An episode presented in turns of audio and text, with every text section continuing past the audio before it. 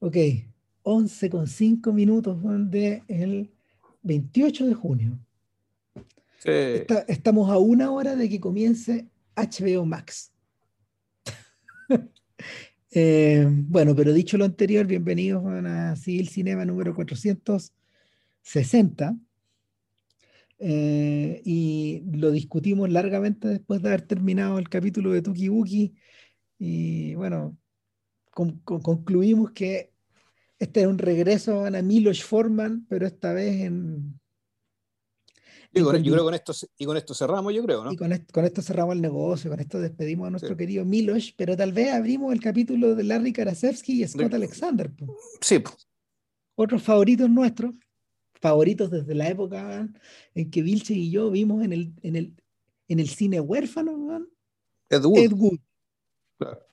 O sea, ya 1994 o 95, por ahí fue. Sí, por ahí. Claro, no, y maestro. Este es un podcast entonces que está dedicado a, eh, a las dos películas que forman Karasewski y Alexander y algún otro pequeño equipo filmaron eh, en los 90. Hay filmes biográficos. Uno es The People versus Larry Flint y el otro es Man on the Moon.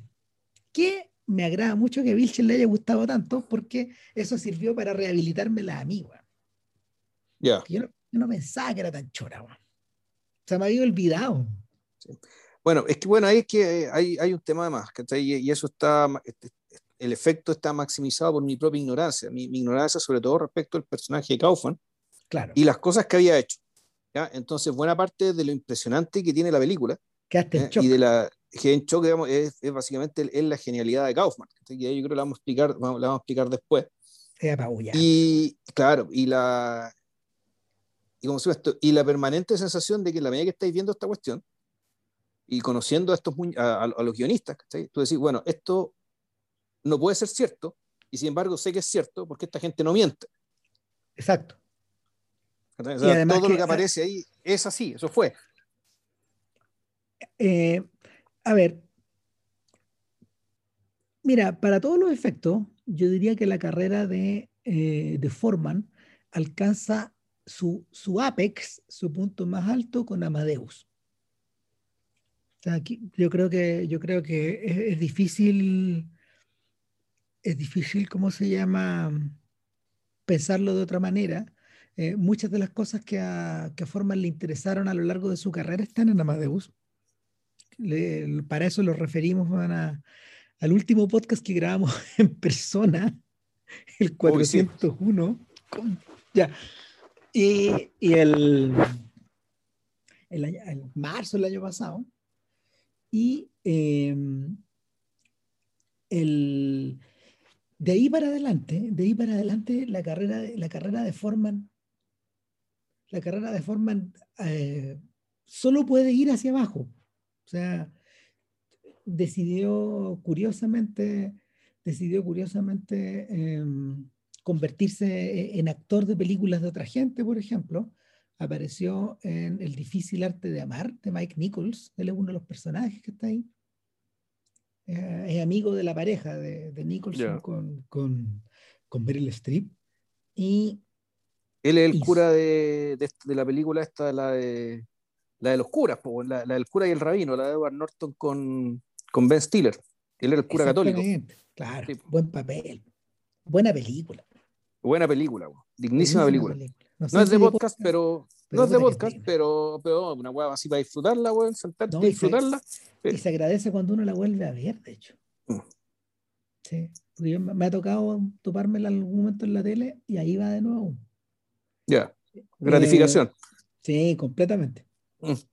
Ahora, eh, Forman toma la extrañísima decisión de hacer Valmont una adaptación de, las de, de- de las relaciones peligrosas de Soldados de la Clos con un poco de retardo respecto de eh, el proyecto británico de Stephen Frears. Ya. O Y sea, llegó salió primero la de. Llegó primero la de Claro. Claro, llegó tarde. Hay mucha gente que dice que yo, yo, yo no he visto la película. ¿Tú la viste, no? Sí, po. Yo al Valmont. mon- el problema es que no me impresionó mucho, pero bueno, era porque básicamente. eh, puta. Era, puta, es como un, remake hecho al mismo tiempo. Puta, sí. ese, es el atado. Entonces, de hecho, eh, causó tan poca impresión que acá no llegó. Nunca se estrenó ni siquiera en video. Entonces, eh, Forman se nos, se, nos, se nos desvaneció del mapa. Esos fueron los años que el viejo ocupó, por ejemplo, para volver a Checoslovaquia, ya, ya en plan más serio, para estar un tiempo viviendo allá. Em, es el momento en que es el momento en que Checoslovaquia también eh, queda en manos de Václav Havel, entonces eh, hay una especie de reencuentro emocional y artístico con, con el país y en paralelo es el momento en que forman eh, escribe sus memorias, que es un libro que a mí me gustaría leer, pero no lo podido encontrar, o sea, siempre se me ha escapado. Y, y una vez que ya está todo hecho eso, eh, se reconecta con el cine. Pero eso es 10 años después de, de Amadeus. Entonces pasaron muchas cosas. Pasaron muchas cosas entre medio y eh, en el año 95 forman, empieza, se, vuelve al cine finalmente, pero, pero vuelve al cine en parte, en parte vuelve al cine, yo creo que impresionado por el guion de, de Alexander con Karasevsky, que había sido una dupla, había sido una dupla que había empezado a escribir guiones a principios de los 90 con, un, con una especie de, de knock-off de Mi Pobre Angelito que se llama Niño Problema. Yo no sé si alguna vez lo viste. No. Es una versión bien, es harto más extrema. Eh, es con un cabro chico que es un demonio. O sea, este, este no es la historia de un niño que, de hecho, en Chile se llamó Mi pobre diablito. Así le pusieron. Entonces son dos películas protagonizadas por John Ritter. Ah, sí, pues yo esa la he este visto, por. Sí, claro. Es que un cabro chico colorín, un cabro, chico colorín con, con, corte príncipe valiente y pecoso. Sí, sí. Weón malo, weón. Sí. No, claro, no, sí, sí. Eh, eh, es una película, ¿cómo se llama? Es una película, es una película en el, que recurre en el infierno. Es, el infierno. es el infierno de la paternidad. Y, y mucha gente, mucha gente eh, pensó, pensó, que, pensó que este dúo era comparable, por ejemplo, al de los hermanos Farrelly, quien en un momento más o menos similar, poco tiempo después debutan con Tonto y Retonto. Sin embargo, después de hacer, después de hacer mi, pobre, mi pobre Diablito 2, estrenan Ed Wood y luego, y luego venden el guion de la Flint, que probablemente, probablemente puede que haya sido igual de antiguo o, o filmado casi en paralelo, no sé, pero el, el asunto es que el asunto es que este, este un 2 los posicionó, los posicionó lo bastante bien como para que eh, Woody Harrelson se, se convirtiera en, nominado a mejor actor y Forman nuevamente fuera nominado a mejor director. O sea, algo funcionó. Claro. Ahora, una duda, la fuerza creativa, o sea, esto vino de partida, fue un guion que hicieron estos tipos y lo hicieron no comisionados por nadie, es decir, lo hicieron porque lo hicieron.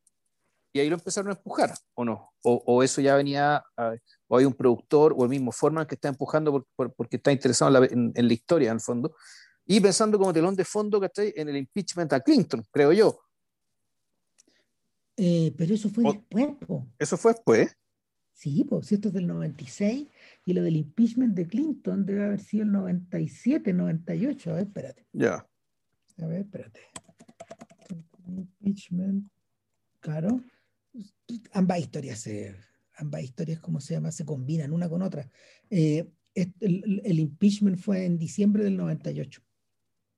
Ya, o sea, es el impeachment por medio estatal, pero el escándalo empezó antes, ¿no? Sí, eso quiero saber, espérate. Claro, porque Paula Jones fue la primera persona que demandó a Clinton por acoso sexual el 94. Ya. Pero la Corte Suprema en el 97, eh, en el 97 rechazó el intento de, demorar el juicio de Paula Jones. Entonces lo que, lo que ocurre entre medio es que empiezan a aparecer otros personajes y eh, en el, eh, las grabaciones de Mónica Levinsky con Clinton son de finales del 97. Ya. O sea, aquí, aquí el arte Ya, el- el- copió, el arte. Claro. El, tema- el, tema, es que el caso no había explotado cuando hicieron la, cuando, cuando redactaron el guion. No, claro que no. No, esto, a mí me da la sensación de que estos gallos, este, a ver, eh, tanto Karasevsky como, como Alexander son personajes que, eh, a ver, ellos, ellos tienen, actualmente están a punto de cumplir 50, perdón, 60. Eh, Alexander es más, es más joven, pero Karasevsky es del año 61. Eh, y ambos fueron, fueron compañeros de curso en la US, US, en la USC School of Cinematic Arts, es decir, eh, esta es La, Universidad del Sur de California, ¿no? of Southern California, que es el alma Claro. mater de, de Francis Coppola. Ya. Y, de varios de, y de varios de estos cineastas como de la costa oeste. Entonces, estos tipos empezaron a abrirse paso y, y andar, eh, andar ofreciendo guiones probablemente a finales de, los, a finales de sus 20 años y cuando ellos, eh, cuando ellos, eh, cuando ellos estrenan Ed Wood, tienen 33, 34 años. Son jóvenes. Ya. Son Sí. bien jóvenes. O sea, el, lo interesante es que el dúo se ha mantenido hasta el día de hoy eh, y por lo general utilizando, utilizando em, ¿cómo se llama? Una doble, una, una doble, eh, una doble especialización. Uno son estas películas de, uno son estas películas biográficas, pero las otras son comedias bien idiotas, y, y como, y, y dirigidas como al mercado, o, o, o- o dirigidas al mercado infantil. Hay Bueno, por mi- ejemplo, digamos que mi pobre diablito no, no tenía nada de idiota. No, no, no, ese, ese era, esa, esa era, era malévola, por decirlo de alguna forma. Pero, por ejemplo, eh, ellos, ellos coescribieron una, un remake de, de una película de Disney que se llama este, este, That Darn Cat, este, este maldito gato, una cosa así. Eh, eso es del 97.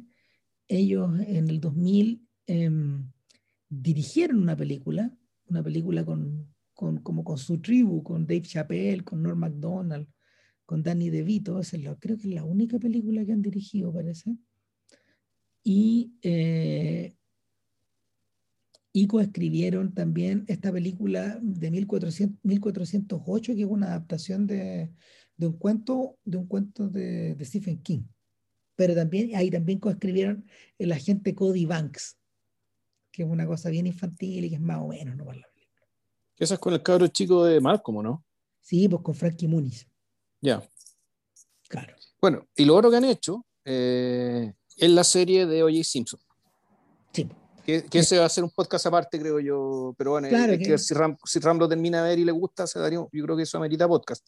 claro. Pero Y que, que yo creo que es como la expresión final de toda esta weá, porque la sumatoria, lo- los filmes biográficos son Ed Wood, People vs. Larry Flint, Man on the Moon, Big Eyes, es la, la siguiente esa con Tim Burton, claro. Tim Burton, y una, una, que ellos, una que ellos produjeron que se llama Dolomite is My Name, que es con Eddie Murphy.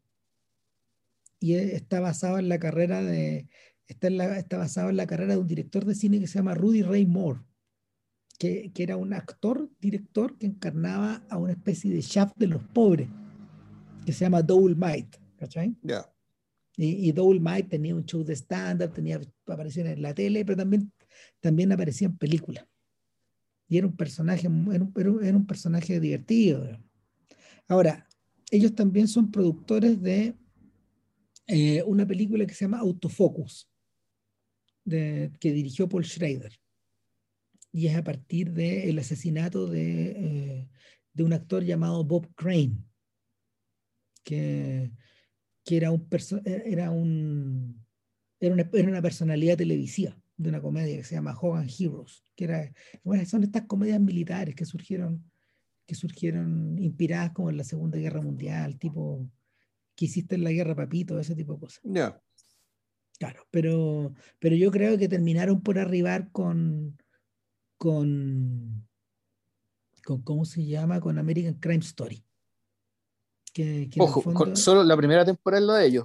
Exactamente. Sí, la segunda temporada ya es otra mano y se nota. De hecho, no ah, la, terminé de ver. Ah, ya, no, no. Vi, vi, media hora, 20 minutos y no. Es que es otra weá, pues claro. Es, otra, es otra cosa. Son tres series. La, o sea, la, tercera todavía no sale. La tercera precisamente la Claro, es impeachment. Y la tercera es impeachment, pero que sale ahora en octubre o noviembre de este año. Pero tampoco es la, tampoco son Alexandre Karsevsky, digamos, son otra. El fondo es una franquicia, ¿cachai? Donde, donde el, los showrunners van de, básicamente le alquilan la franquicia al showrunner de turno, digamos, ¿cachai? Para que cada temporada haga su, haga su mono. Claro, el personaje que está al medio de eso es un señor que se llama Ryan Murphy, que es uno de los modernos magos de la televisión en clave de miniserie. Yeah. Murphy, Murphy en el fondo es el que inventó American Horror History. American ya, ya me parecía, que es porque es el mismo, que el mismo concepto en el fondo. Claro, claro. Entonces, el, ¿qué es lo que pasa? Que lo realmente interesante de American Horror Story es que utilizan el mismo elenco, es distinto a esto, utilizan el mismo elenco en todas las películas. Ya. Aquí hasta por ahí no, yo sé que Sarah Paulson se repite harto. Sí, porque ella es la, ella es la principal asociada a Ryan Murphy. Ya. Ella, ella, por ejemplo, encarnó a la, a la enfermera Ratchet, que es la, es la enfermera de Atrapado sin salida, en una serie que, que es sobre ella. Ya. Que es sobre la enfermera. ¿Cachai? Y es como una precuela, que está contada como 15 o 20 años antes, cuando ella llega al... al manicomio. Claro. Sí, por primera vez. Y, y, claro, en el fondo ella es la que tiene la relación cercana con, con Murphy. Eh, pero pero para, para estos efectos, Karasevsky, que a esta altura está convertido creo que en vicepresidente de la academia, a ver si no me equivoco, ¿por qué? Porque ha, llegado bien lejos Larry, o sea, el personaje hoy día, eh, él también, él, él, él, está cumpliendo un rol importante como a nivel sindical, de hecho. El sindicato de guionistas, ¿entiende? Claro, pero también, pero, también en la academia. De hecho, eh, eh, creo que a él, a él y a su equipo les toca entregar los Governors Awards, Awards es decir, los Oscar, los Oscar, em, ¿cómo se llaman? Los Oscar eh, en clave de homenaje. este año van a premiar a Elaine May, de hecho. Figura importante de un podcast que hicimos hace un tiempo. Sí, pues. Claro. Bien reconocidos. Entonces, eh, nada, pues, partamos por, partamos por Larry Flynn. Eh, bueno, yo tengo la memoria imborrable de haber ido con un par de amigos que en esa época estaban de novio, Juan, estaban pololeando, y ella se levanta y se fue. Sí, pues, sí, estaba ahí también. Sí, no, y, y, se, se, levantó y se fue porque encontró que la película era indecente. Yo creo que indecente en los dos sentidos. La verdad es que habría que preguntarle a ella, Juan, ¿Qué es lo que opina en retrospectiva? Bueno, ellos dos ya no están juntos tampoco. Sí, no, Pero eso es otra historia. El, asunto es que, el asunto es que eh, el recuerdo de eso y ver la película me hizo, me, hizo pensar que en realidad en Hollywood esta película no se podría hacer. Los tiempos han caminado para atrás y los desnudos, los desboques, los excesos, eh, y el enfoque mismo de esta película es imposible de repetir. Esto es muy de los 90. Esto es muy de los 90. Y yo creo que en ese sentido, estos jóvenes le, hicieron en la pequeña ventana de mayor, una, una, pequeña, una pequeña ventana liberal que poco a poco se ha ido cerrando. Y hoy día resultaría impensable poder hacer una película de este tipo. sí, pero por razones distintas.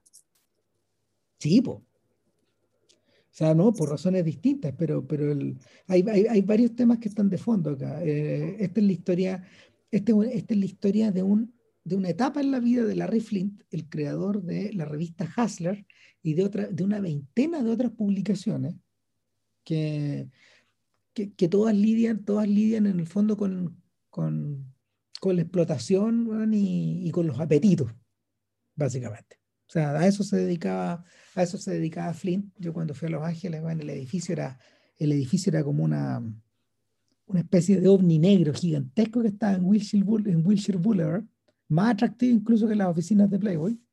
en términos de diseño. Y, y, el, y por, ese entonces, por ese entonces la empresa era un verdadero imperio, un imperio que, un imperio, un imperio que atravesaba desde la televisión hasta las publicaciones y hasta las publicaciones de libros. Entonces, esta, este periodo, esta, esta película, básicamente es un filme, es un filme, es, es una mezcla de un filme biográfico con una película de juicio o de juicios. Sí, en rigor lo que pasa es que el, más que una mezcla, yo decir que son, son dos cosas.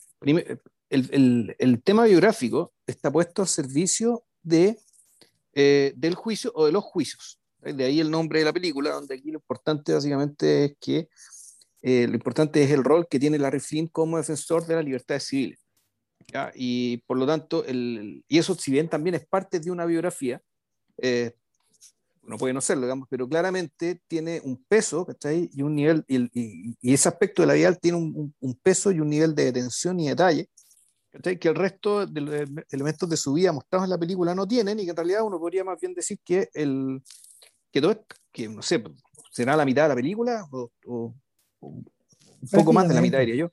Es básicamente este, lo que te hace es prepararte. Para, para, para lo importante, y donde lo importante viene a ser en el fondo la lucha ideológica, entendiendo por ideología el, cuál es el, el, papel el papel preponderante no que debe tener la libertad de expresión de acuerdo con la constitución de los Estados Unidos de América digamos, y las consecuencias que eso tiene. A mí, mi impresión, mi impresión es que eh, una de las secciones, y, y, y, los guionistas probablemente lo calcularon bien, una de las una de las secciones eh, tiene que ver, una de las secciones proporciona el colorido y la entretención para poder lidiar con la otra. Y, y, de, esa forma, eh, ese aspecto de la película em, termina bañando el otro.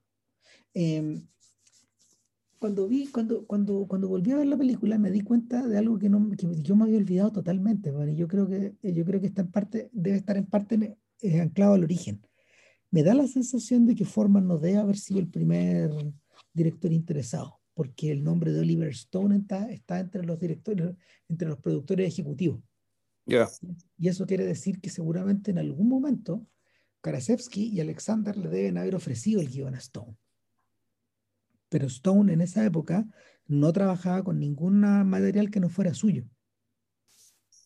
Entonces, estamos hablando, de, estamos hablando de la época de Nixon, cuando él estaba preparándose para filmar Nixon. Entonces, en ese, en ese trance, donde estos gallos probablemente, eh, donde el guion probablemente termina en la mesa de Forman, o, o, a través de, le llega, le llega, le llega a Forman y eh, adopta algo que adopta, adopta una variante que en el fondo no, em, que, la, que, una película, que, una película de, que una película de Stone no podía tener en el fondo.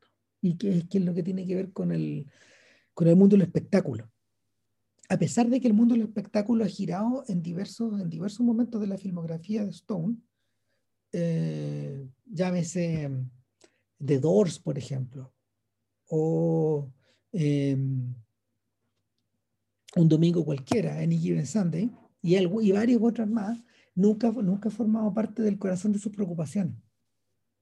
El espectáculo como tal, el mundo del espectáculo, el mundo de la entretención, el mundo de la, de la exposición a los medios. Entonces yo creo que ahí el, eh, uno, uno, podría, uno podría oponer a esta película, en más de algún sentido, a Nacido en el 4 de julio, por ejemplo. Y uno dice, son, hablan de cosas similares, pero funcionan como antónimos incluyendo las características del protagonista, de hecho. Entonces, eh, en ese sentido, en ese sentido eh, seguramente, seguramente Stone la, tiró, la, tiró la película por la curva, se quedó con este crédito, porque cuando tú desarrollas una película, finalmente, eh, durante un buen rato te, te quedáis con, te quedáis con algo de la te quedas con algo del crédito por, por un tema sindical y porque también te pueden llegar lucas. Y, sin embargo, en, el, en este caso, en este caso eh, yo siento que la, yo siento que la, esta, esta, este regusto que Forman tiene por, por ciertas ideas del espectáculo y en parte también por esta sensación de, de, del hombre versus el sistema que ya vimos en, que ya vimos un poco en, en, Amadeus, pero que lo habíamos visto intensamente con Her, con Ragtime y con Atrapados sin salida, que es uno de los podcasts que hicimos. O sea, es el hombre contra el sistema, pero también es los jóvenes contra los viejos. Sí, también. también es eso. Entonces, el, pues, hay, un, hay, un, hay, hay algo ahí, hay, hay, otra cosa que creo que, que, que, me, me, pareció detectar acá y que también la vi refrendada en, la, en los Nick Kaufman, que es, puta, el cierto, que algo que es una, una, especulación mía, digamos, que a partir de, del vestuario y el colorido de los vestuarios, que forman en cierto sentido nunca quiso salir de los, de los años 70 en que llegó a Estados Unidos. Que él llegó a un país en un periodo en que parece que le gustaba mucho lo que llegó, a lo que llegó, o fue muy feliz, digamos, pero estas películas creo que tienen el, están, eh, están hechas, digamos, ¿cachai? sobre todo en lo que tiene el, el detalle del vestuario y dirección de arte, ¿cachai? En, en, en, en, resaltar es la estética de esa década, de esa década en particular. Yo también por eso eligió ambos proyectos, ¿cachai? porque ambos proyectos más o menos transcurren en los mismos años. De hecho, están así que eh, hay cierta... Todos los, todos los proyectos de todos los proyectos de Forman tienen una, una marcada a partir de a partir de de, de Her, todos tienen una marcada estilización. Todos de alguna forma lidian con lidian con incongruencias eh, con incongruencias temporales eh, que están, pero, pero, lo, que, lo que se magnifica es la dirección artística. Eh, pasaba en Her, que era una película de época, porque estaba ambientada. Diez años antes. Y claro, por lo menos, mm. por lo menos 10 años antes, quizás antes, porque probablemente en el 66, el 67 quizás estaba ambientada ahí, en plena guerra de Vietnam, antes que el conflicto escalara. Bueno, eh, en, el caso, en el caso de Amadeus, por ejemplo, lo, las ropas coinciden, pero no coinciden. O sea, hay que pensar en la peluca de Wolfie. ¿Cachai? No, esa peluca no es histórica. O sea, esa, peluca, esa peluca empastada, esa empolvada. Eh, se parece a una algodón de dulce. Exacto. Entonces, entonces hay, hay, hay, ciertos elementos que están como, que, que, escapan como a la época. Y algo también similar ocurría en Ragtime, donde, donde, la, donde la escrupulosidad de los tiempos eh, no, era tan, no, era, no, no, era respetada de la manera en que, por ejemplo, la, habría, la había respetado el propio doctor o el, el autor del libro. Que, que una, es, es una, es una tremenda novela, pero claro, una novela, es una novela en clave naturalista. Y eh, en este caso en particular, yo diría que tal como dice JP, los 70 están mirados con un dejo de cariño, de nostalgia, de, desde los 90 están un poco novelados también. Hay ciertas cosas que corresponden al periodo en términos de colores, de, de, de, de vestuario, de las telas, de, la manera de iluminar, pero, pero todo está atravesado por una suerte como de filtro, de filtro temporal. Eh, uno, uno, siente lo, uno siente la época vívida ahí, pero, pero al mismo tiempo estilizada. Entonces, es, bien marcado eso. Eh, yo no me acordaba, de hecho, que la, yo no me acordaba que la fotografía fuera tan colorida, por ejemplo, en, de, de Larry Flint. Y, y, y, que, y que todo esto tenga un dejo carnavalesco, como de como esas fiestas precisamente que, que Mozart y Schikaneder armaban en Amadeus. Este, esta suerte como de esta suerte como de desborde, de colorido, de, de... Sí, y, aparte que, y eso además acompañado del hecho de que el, el mismo personaje, Larry Flynn, es un personaje eh, barroco, con su lamentable gusto, digamos, un gusto era pésimo y él lo sabía, digamos, y lo explotaba eso. Eh, y que claro, eso se despliega visualmente, o sea, todo, lo que tiene que ver con las, ofici las oficinas de Hassler, que ya esa sola forma de mostrarlo, en, en, cachando el tipo de revista que hacían, las ropas que usaban, los muñecos que estaban ahí, era, ya era divertido. eso termina generando un efecto cómico, digamos, por solamente mostrarte ciertos espacios que están decorados de ah. cierta manera y en conjunto con ciertas ropas. Hay algo rocambolesco ahí, hay algo eh, como completamente zafado. bordado de carnaval, hay una cierta negrura que uno, por ejemplo, se encontraba. mira, eh, esta pega, déjame ver quién, quién diablos la hizo, porque el, la, pega como de la dirección de arte, porque el, lo interesante es que este, este, trabajo eh, no me lo imagino no me lo imagino sin, por ejemplo, eh, eh, el legado preexistente de, mm, del satiricón de Fellini, por ejemplo.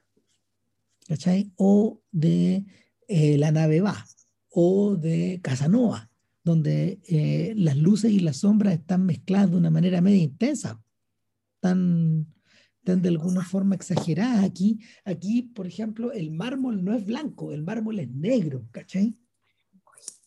ese tipo de, ese tipo de, de, desboques hay. Mira, el, el, director de fotografía es un tipo bien importante en el, en el periodo, en los 90, es Philippe Rousselot. Eh, Rousselot es el fotógrafo de Henry Jun, por ejemplo. Ya. De, eh, justamente de relaciones peligrosas, pero la de Stephen Frears de entrevista con el vampiro. Es decir, es un fotógrafo de época. De época, pero expresionista. Los colores están en tu cara, ¿cachai? Están, como desbocados. Ahora, este Juan tiene mucha, tiene una carrera gigantesca, gigantesca. O sea, eh, eh, hizo, hizo, hizo un poco de todo, pero, pero en general su mirada como que se, su mirada permanece. Hizo, por ejemplo, eh, El sastre de Panamá, o hizo también Mary Riley, o, sea, tiene grandes películas y películas re malas, digamos, pero...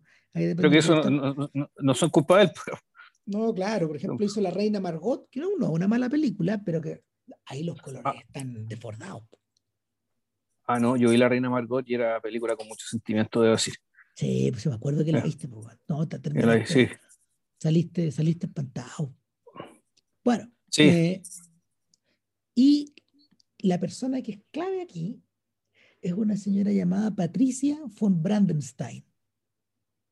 Ella es la diseñadora de arte de tanto de Larry Flint como de Andy, pero también de Amadeus. Ya. Entonces ahí, ahí encontramos la conexión. Ahí encontramos la conexión. Von Brandenstein trabajó entre, los, entre, entre finales de los 70 hasta finales de los 2010, más o menos. Claro. Y eh, claro, ella, ella colaboró, ella colaboró con, con Forman hasta los fantasmas de Goya. Entonces, era parte del equipo. Era parte del equipo. Entonces, hay algo, hay algo, hay algo que, esa, esa marca que deja ella en la película, esa marca que deja ella en la película, bueno, es coherente como decíamos con Amadeus, pero es coherente también entre las dos, esa mirada de la que tú hablabas, de, concebir a los 70 como un lugar donde uno puede volver con comodidad, puede, que puede volver en, términos emocionales, pero que también hay algo de, hay algo de nostalgia y algo, hay algo de filme de época reciente. Para nosotros eso sería volver a los 2000 más o menos, por la distancia. Claro, o sea, en ese sentido que, en ese sentido que, que Larry Flynn se transforma en una película tan curiosa, porque es, por ejemplo, es contemporánea de The Doors. Pero me da la, mi, sensación, mira, yo, yo, soy, yo soy de los que piensan que Doors no es una mala película. Pero sí que el fuerte de la película no está en su recreación de época. ¿Cachai? No, no una película, no una película cuyo fuerte sea, el recrear una época. En cambio acá, desde la punta de los zapatos hasta los hoyos de las medias, uno siente los 70.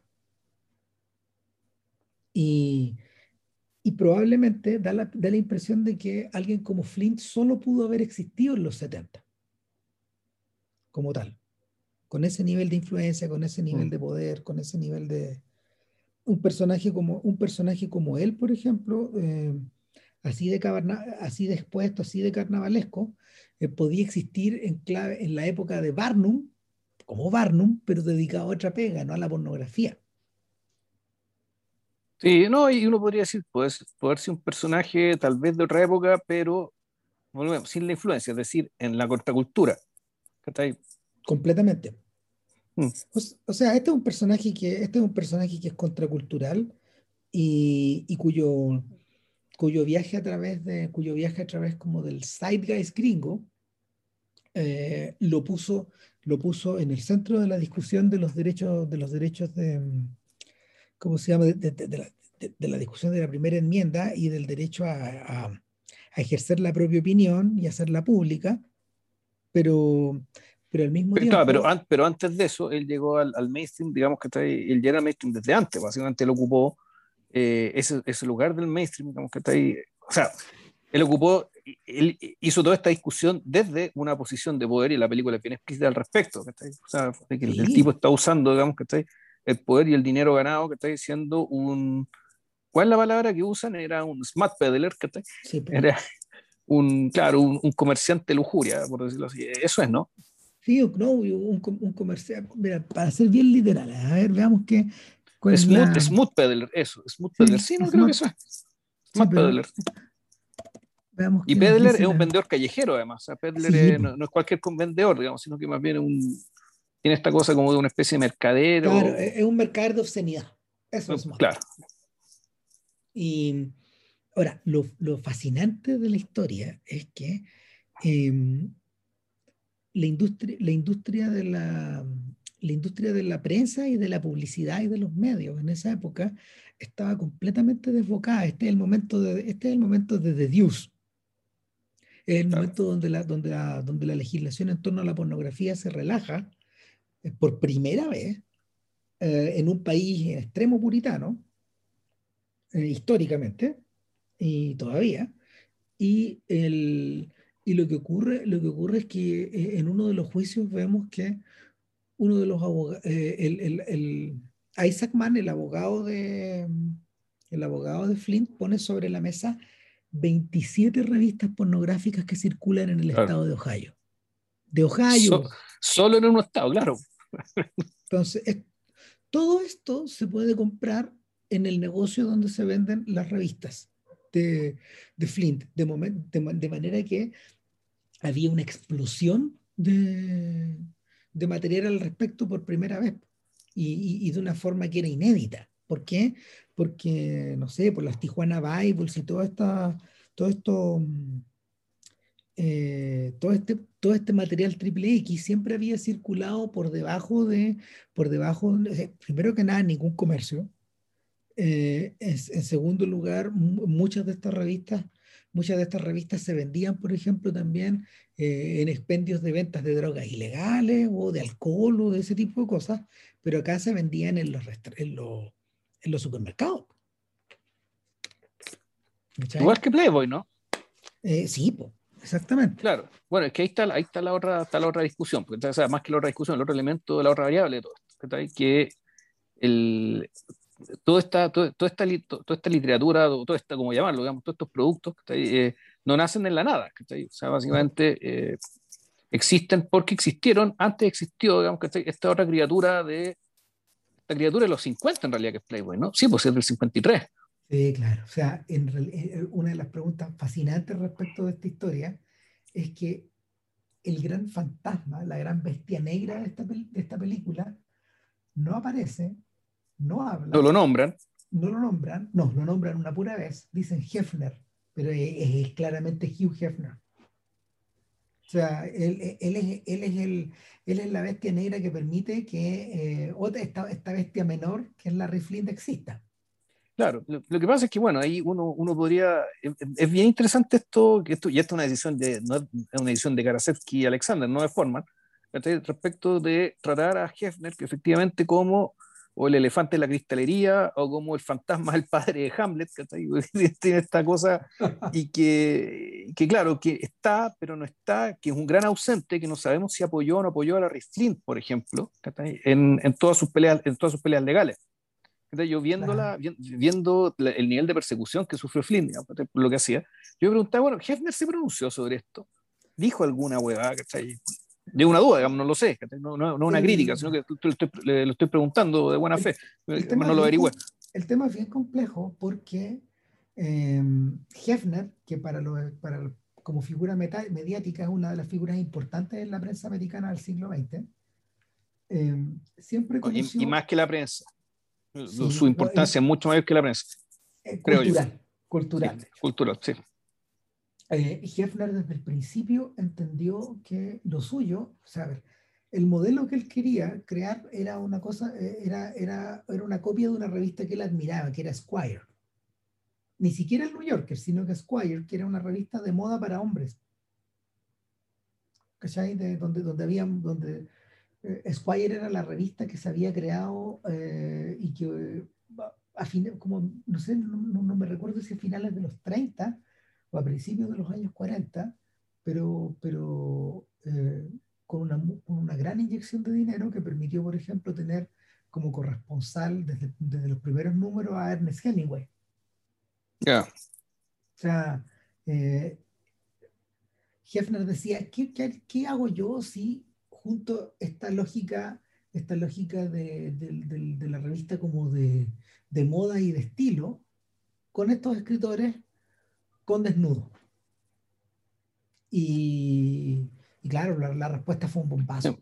Sí, ahora, lo que pasa es que más, que una combinación, el fondo lo que estaba pensando era eh, no una combinación azarosa, en realidad se estaba apelando a un perfil, y a un perfil súper aspiracional.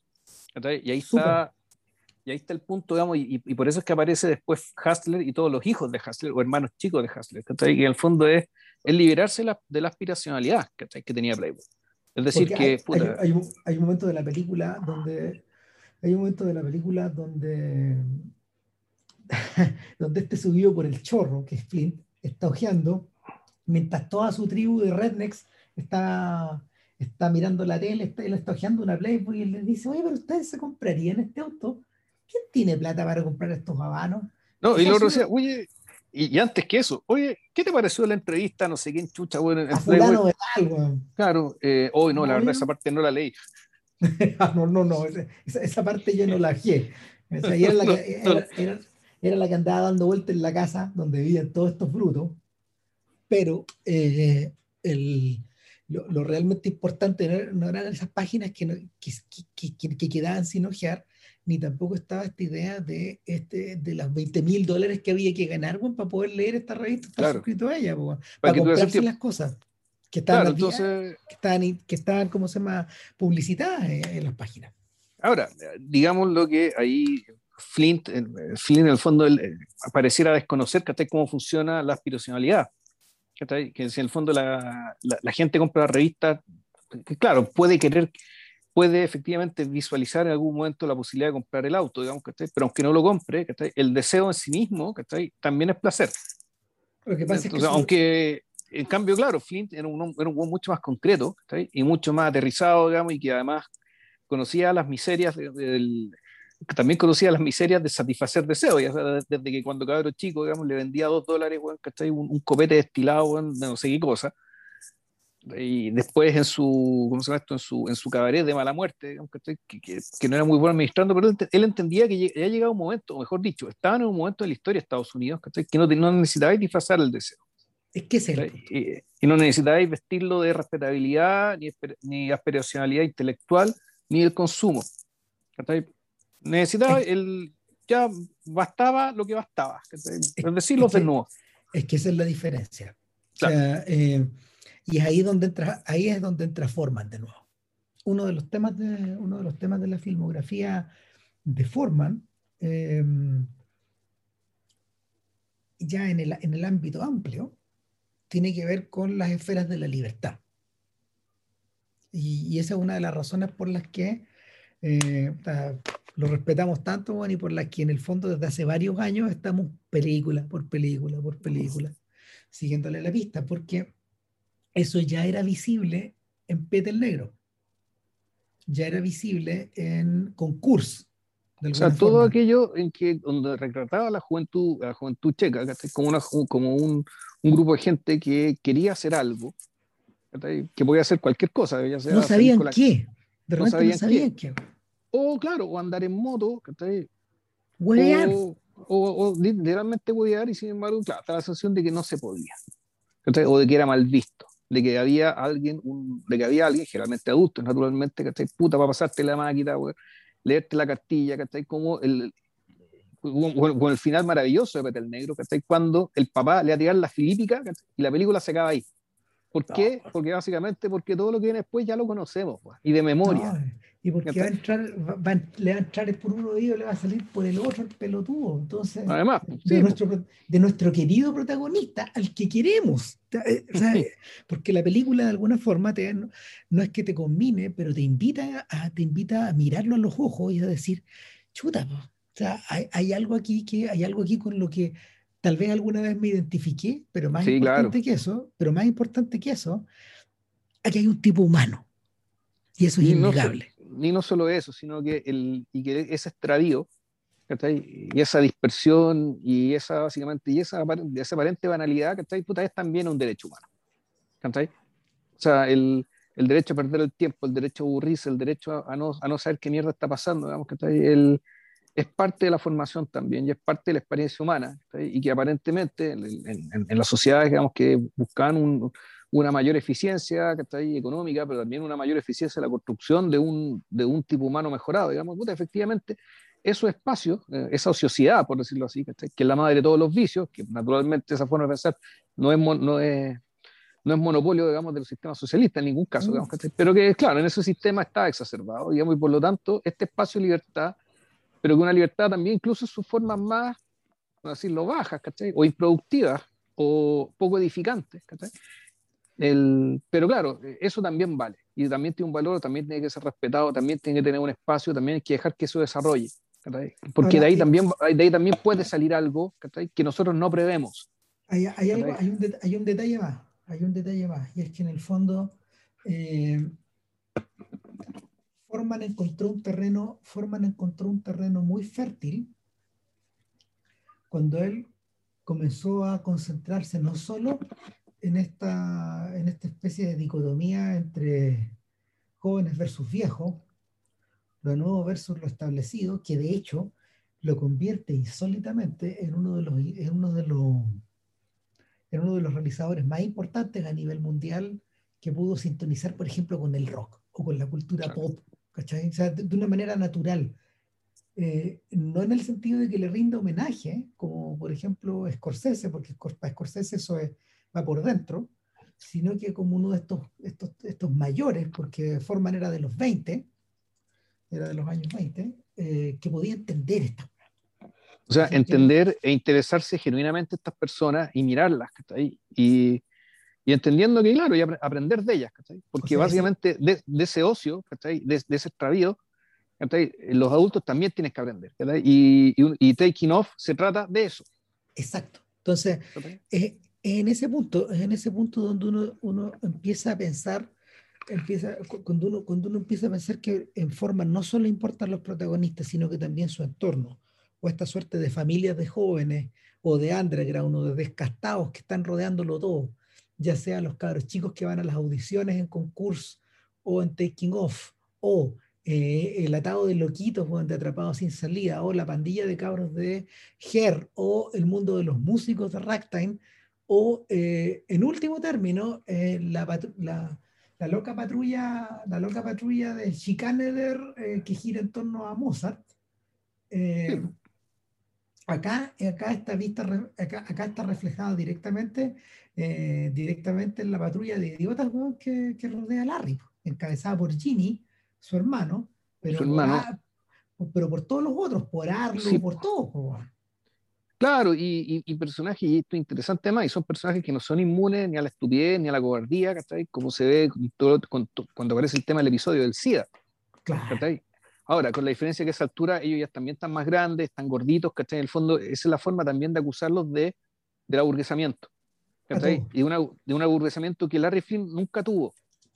Y eso es, el, básicamente, porque Larry Flynn efectivamente, el único que tenía algo que realmente era una especie, una llama única, una inquietud, una inquietud digamos, interminable. Metafísica, metafísica. Claro, y que, y que en realidad, claro, una vez que logró aparentemente lo que quería, digamos, que sin embargo quería más, pero no era más plata, ni era más fama, sino que él, él tenía una especie de visión, y que esa visión efectivamente se fue materializando primero con las revistas, después con los otros negocios, y, y, después llegó un momento en que quiso, el fondo uno podría pensar, y esto es otra forma de no mencionar a Hefner, en que él también quiso ser importante culturalmente como Hefner, solo que de otra manera. En algún momento se lo confiesa el abogado, pero, pero fíjate que ese es el punto, ese punto que estáis tocando es el punto de contacto y probablemente la huella que dejó Stone en la película. Porque los personajes de Stone, sea, sea sea Jim Harrison o Jim Morrison, o el que sea, poseen esa, poseen esta suerte como de, poseen esta suerte como de lámpara o de llamita que van viendo de lejos.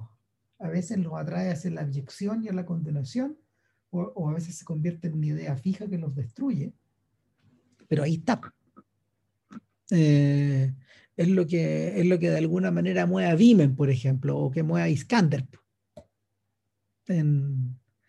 En Alejandro. O sea, el, e, e, eso, es propio de Stone. Eso es propio de sí, el, el, el, fondo es lo que. Esto es lo de la carne de estatua, que Allende también lo tenía. Claro. Esta es la conciencia de que la. Eh, y que no es, los propios de ellos. Por ejemplo, también Steve Jobs que hablaba de uno de sus, de sus, lemas era dejar una huella de put, dent, creo que es la, la expresión en inglés, en el universo. Dejar una huella en el universo, dejar algo. Algo que, por ejemplo, que Amadeus no tenía. No, no, porque Amadeus era, era lo, de él era otra cosa, es más bien le era impelido por una fuerza mayor que él. y él por lo tanto él componía, claro. Mozart no lo tiene, pero Salieri sí. Claro. está ahí, está ahí. Y eso es lo que eso es lo que condena eso es lo que condena a Salieri desde, desde la desde, la, desde los pits, desde, la, desde el momento en que sale la, a, sí, claro. Claro, pero eso no es una idea de Stone, naturalmente, ni una idea de Forman, sino que es una idea de... De Schaffer. De Schaffer, claro. Claro, claro. De Peter Schaffer, ¿no? Sí. O Anton, puta, que me confundo. No, Peter. Peter Schaffer, Peter Schaffer. Mm. Eh, entonces, entonces el, en ese momento donde está, donde está todo articulado, pero nos queda un punto, un, un, un punto sin tocar todavía, que es el personaje de Altea. Eh, y, y, un personaje que no es de importancia menor. Eh, de alguna forma, Altía, que, que, que, aparece tal como en la vida real. En la vida real, Altía aparece eh, en la vida de Larry Flint como una de estas bailarinas que, que, que, andaba dando vueltas en estos locales. Lo que no explica la película es que para ese entonces Larry Flint había tenido tres esposas. yeah. se transformó en la cuarta señora Flint. Y, y él ya tenía hijos, de hecho. Pero claro, acá eh, las películas de Karasevsky y Alexander son biopics eh, en el sentido más hollywoodense de la palabra, es decir, ellos, ellos eh, estructuran su historia sobre la base de algo que quieren explorar o probar o de alguna manera refutar Sí, pero, pero, pero, al mismo tiempo a mí... Siempre negocian con la ficción. Eh, sí, pero a mí, pero es que aquí no hay ficción, aquí lo que ocurre, y esto, esto, esto sí me gustó, y, esto creo, sí que creo que es propio de, eh, creo que es de ellos, ¿cachai? Es la, ¿cómo decirlo? Es que el, no hay una sensación de tiempo transcurrido en esta vida, ¿cachai? Ni tampoco eh, son, vidas, son vidas pensadas, ¿cachai? Sino que más bien son, son son, son episodios, son sucesiones de episodios, cuya importancia eh, a veces manifiesta y a veces tiene que ser explicada, eh, donde en general los personajes no están solos, donde lo, aquí quien, quien, arma el personaje eh, son los personajes interactuando con otros y, visto, y, siendo vistos por otros. En el caso de Andy, de Andy Kaufman es más radical aún, porque el personaje es todavía más sorprendente y más, más atípico digamos, que, que Flint. Ahora, el, personaje femenino de, de, Altía le sirve muy, mucho a ellos porque, cumple la misma función que eh, Sarah Jessica Parker en Ed Wood y que de alguna forma, de una manera más lejana, la propia Courtney Love en el mundo de Andy. Es un personaje que está ahí para apoyar, pero que en cierta forma se en cierta forma evoluciona a convertirse en una especie de espejo reverso de nuestro personaje, donde el personaje se puede contemplar, puede salir de sí mismo y observarse hacia adentro.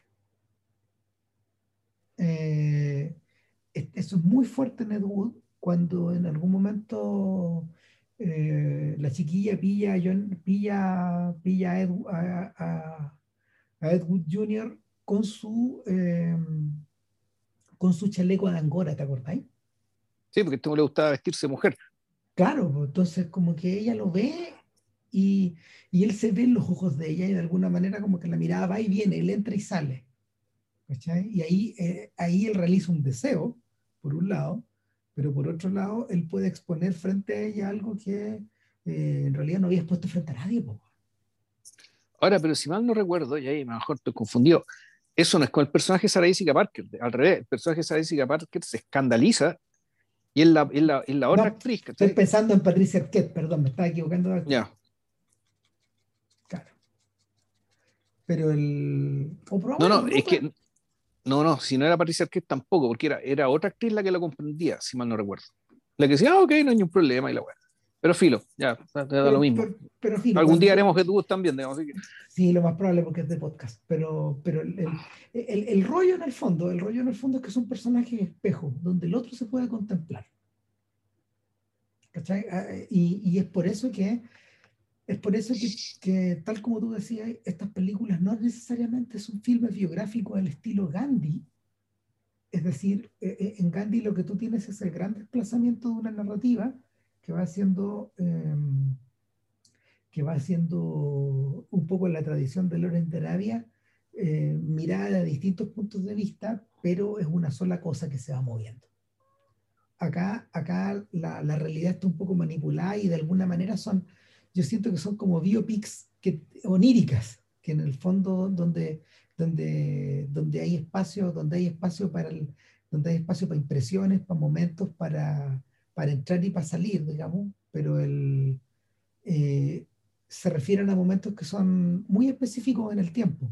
Ellos no hacen biografías como, no hacen biografías a los Hollywood, pero sí sus biografías son hollywoodenses, en cierto sentido de la palabra en el sentido setentero de la palabra. Porque, porque cuando Scorsese y Paul Schrader, por ejemplo, y Mardick Martin y Robert De Niro escribieron entre todo el guion de Raging Bull, eh, lo que se obtiene es algo más o menos similar. No se obtiene una, no se obtiene una, una biopic común y corriente, sino que se obtiene una biopic pasada por el sedazo del melodrama, de la tradición del melodrama estadounidense. Eso es, eso es Raging Bull. Eh, son episodios de la vida de la mota que están marcados por estos carteles, pero, pero con unos tremendos baches entre medio. Hay, hay elementos de la vida que en el fondo la película decía no explorar ni cagando. Hay unas elipsis también, súper marcadas. La, la, película de alguna forma es una especie de estatua que está, que está hecha a partir de ciertos elementos, pero que no te retrata el personaje completo y no debería serlo en este sentido... o sea, no eh, pretende darte la ilusión, nadie, nadie puede hacerlo, digamos, pero siempre está la idea de, de, de, darte la ilusión de que sí. Y claro, y eso es lo que el, en, el caso de, de Kaufman, es tan evidente que esa, intención nunca estuvo. Claro, ahí, ahí ya, eh, yo, creo que, yo creo que es el, momento, es el momento donde ya los tipos salto, entre todos saltan, entre todos hacen ese salto al vacío, porque por lo menos acá ¿Qué es lo que tienes tú? Tienes este romance en clave Hollywood de ellos dos, que de alguna forma son estos descartados o estos sujetos abyectos que, eh, que, se van, que se van alejando mientras los problemas de Flint con la justicia son cada vez más intensos.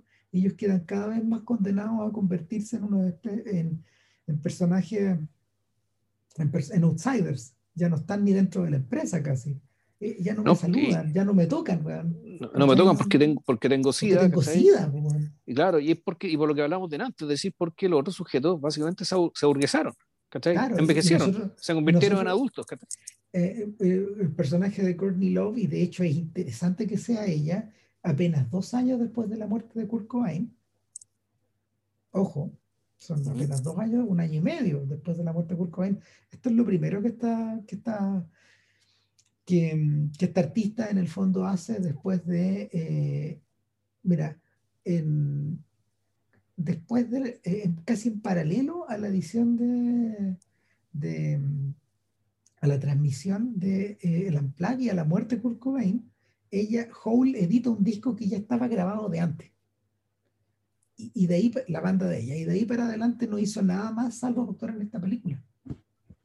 Y después sacar otro disco, como en el 97, 98, por ahí. ¿Y tú tienes registro de que ella haya actuado antes en alguna cosa? Sí, claro, pues ella era la amiga de Nancy Spungio en el CD Nancy. Ah, de veras. Sí, sí, sí, me acordé. Claro, sí, sí. Está, ¿cómo se llama? El personaje de Courtney Love encaja con muchas descripciones de estas personas que están metidas en, la escena, en, escenas musicales que en algún momento modelaron y, o que eh, también se dedicaron a la actuación, hicieron televisión aquí y allá.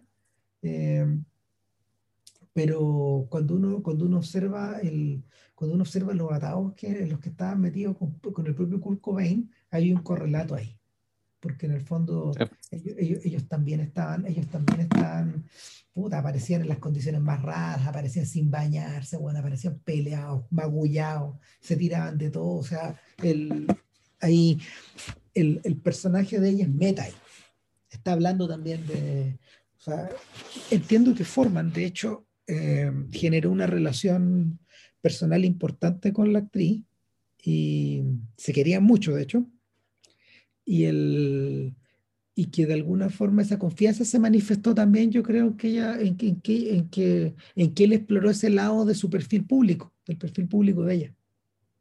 Como que encajan esas dos cosas. Sí, bueno, pues, después la reclutó para la otra película.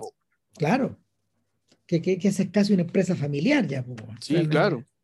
Eh, que tiene esas dimensiones. Entonces, el, eh, lo, que, lo, que, lo, que ocurre, lo que ocurre con, lo que ocurre con el personaje de Courtney Love en el fondo es que comienza como comienza, comienza en esa clave hollywoodense, pero también le abre la puerta a otra cosa hollywoodense, porque es la historia de amor finalmente que, que termina llevando la película hasta el final, que es la relación con Isaacman. El... Sí, o sea, e, e, es esta cosa como de, de, que en el fondo un sujeto que ha dedicado su vida van, a, la, a la pureza de las leyes, eh, irónicamente tiene de principal aliado a tiene de principal aliado a este sujeto abyecto. Y entre los dos finalmente prueban un punto. O sea, prueban un, Sí. Prueban, un punto en torno a la libertad de pensamiento, ni la libertad de prensa y de. Y, y, llegan hasta la última instancia, que es la Corte Suprema de Estados Unidos. Sí, llega a la Corte Suprema, pero, o sea, el, ella efectivamente este, también tiene, esta es un bromance, claramente, y que tiene, tiene sus propias peleas, y que tiene... Eh, ¿Por qué? Porque básicamente, efectivamente, como dice Ram, es prueban un punto, eh, en cierto sentido dejan, dejan una huella, digamos que te dejan un presente de la Corte Suprema. Por lo tanto, eso quiere decir que ese juicio en particular va a sentar algún tipo de jurisprudencia. El, el, país va a cambiar gracias a eso. Eh, pero al mismo tiempo también te dicen los epílogos que el buen siguió siendo el abogado de Flynn hasta que se filmó la película, por lo menos. Es decir, estamos hablando de que efectivamente estos dos hueones realmente eran, eran hermanos se volvió un hermano. Y esto es una hermandad, como decía Ram, muy improbable, dada la naturaleza, digamos, de, de, ambos individuos. Que está ahí. Y sin embargo... y de los intereses de ambos, porque a Isaacman le dice, loco, yo no leo tu revista, no me gusta tu revista. Pero eso no quiere decir que lo que tú estás defendiendo eh, no, sea, no sea justo. Sí, claro. Justo, necesario, y ahí, bueno, que el, es un argumento de justicia y también un poco de, no decir de conveniencia, pero sí cierto utilitarismo detrás, que respecto de que, claro, que el, la libertad de expresión para lo más bajo va a permitir la libertad de expresión para aquello que puede ser realmente importante y puede cambiar el mundo en el buen sentido, digamos, que en, algún, en, el, futuro. Ya. Claro, o sea, en algún momento Flint, Flint, eh, Flint lo menciona, dice, eh, loco, le estoy haciendo la pega a usted y está hablando en los canales. Estoy permitiendo que ustedes en el fondo puedan ejercitar, si ustedes quieren, porque eso también como que lo deja insinuado, si ustedes quieren, digamos, el, ejercicio de la libertad de palabra. Eh, y ahí es donde topamos, ahí es donde topamos con, la, con otro de los problemas que la película tendría hoy día, porque no solo la película estaría atacada por un asunto de cantidad de desnudos, de consumo de sustancias, de... No, yo creo que principalmente, sí, mira, el tema de, la sustancia no es importante. no, si no es importante, pero... Lo que es importante sí podría ser lo problemático es, es cómo caracterizáis el, básicamente, claro, la pornografía. Claro. Y, y, no de la perspectiva del desnudo o desnudo, eh, sino pensando ya desde la utilización de la mujer en ese sentido sería por el lado feminista, ¿cachai? Que esta película ya no se podría hacer ni mostrar. Claro, y, y, pero, pero ahí tocamos con un tema que es más delicado todavía. Y es que da la sensación, y eso lo estaba, estaba leyendo a propósito de, lo estaba leyendo a propósito del caso de Blake Bailey y eh, la forma en que fue cancelada no solo su, no solo su carrera, sino que la biografía que él escribió de Philip Roth está, era un, un, ensayo largo que publicó el Guardian ayer y en la edición del domingo, no, el Observer, perdón, no el Guardian. Era, estaba en el sitio de Guardian, pero una, una publicación del Observer. Y lo que se discutía ahí finalmente es que lo discutía no, no, él, no él, la persona que hizo el artículo, sino diversos entrevistados que, eh, que, que, trabajan en la industria de las publicaciones estadounidenses y es que eh, a la generación menor de 40 em, les interesa menos la defensa de eh, la libertad de palabra, que está en la primera enmienda de la Constitución, que eh, la defensa de ciertos principios de identidad. Y que en estos momentos hay una guerra mundial al interior de las editoriales grandes y no solo de ellas, sino que al interior de los periódicos. Y está complicada la cosa. Está peludo. Está peludo, peludo. Porque, porque, porque la línea divisoria, la línea divisoria es clara. Es la gente mayor de 40 y menor de 40 en, en las redacciones, en la en cómo se llama, en las, eh, en las editoriales, en las, en las colecciones, al interior de los equipos, al, al, interior de los equipos editoriales. De hecho, eh, eh, el, asunto más, el asunto más brutal en el fondo es que en la medida de que, por ejemplo, Hachette, eh, eh, permitió que, la, que la, tremenda influencia que tiene Roland Farrow al interior de las ventas de la editorial marginara la edición de, en una, en una de las etiquetas de, de Hachette, la edición de las memorias de su padre, Woody Allen. Claro. Eh, pasó la máquina el año pasado cuando se le empezó a poner chúcaro eh, la plana editorial más joven respecto de eh, J.K. Rowling. De J.K. Rowling. Les dijo, no cabros, esto se puede con Woody Allen, pero con J.K. no se puede. Lo siento. No se es mucha plata, es mucha plata aquí. Exactamente, cabrón. Así que la defensa de te aguantamos la defensa de tu identidad a partir de tantas copias vendidas, pero a partir de los millones de copias cagaste. Así está la cosa ya. La comí no ya. Sí, te la tienes que, te la tenés que comer porque no, no, no, no. Esta, señora puede, esta señora puede ser todo lo transfóbica que quiera. Es básicamente, cacha la web. Básicamente eso están diciendo. Esta señora puede ser todo lo transfóbica que quiera, porque está vendiendo loco. Claro. E, esos son por, lo, por lo tanto, claro, por lo tanto, si el mercado, paso siguiente es que si el mercado lo permite, entonces la ley no, no lo puede permitir. Claro.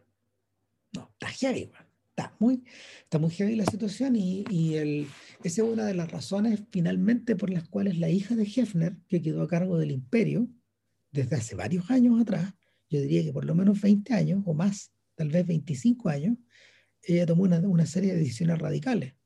O sea, defender con dientes y muelas la, la integridad editorial de la revista, y eso significó Eso significó morigerar, de hecho, los desnudos. Ya no hay más desnudos en, empleo No de, no de la forma en que existían. O sea, la revista continúa existiendo, pero, pero los, los negocios de la revista en realidad ahora son más importantes a nivel digital o a nivel de lifestyle o de como, como, lo, como lo llamen. La marca del conejo, el legado, ese tipo de cosas. La ropa, no sé, venta de, venta de otras cosas, venta como de una, la venta de la marca. La revista, la revista como todas las otras revistas, está, está, está convertida en un negocio auxiliar. Es un poco también el criterio que está usando Condé Nast, las revistas de Condé Nast, que son encabezadas por Vanity Fair y, New Yorker. Que también, claro, se, han pasado para el lado woke pero, pero al mismo tiempo están en el negocio de vender, de vender su propia de vender su propia marca en el fondo.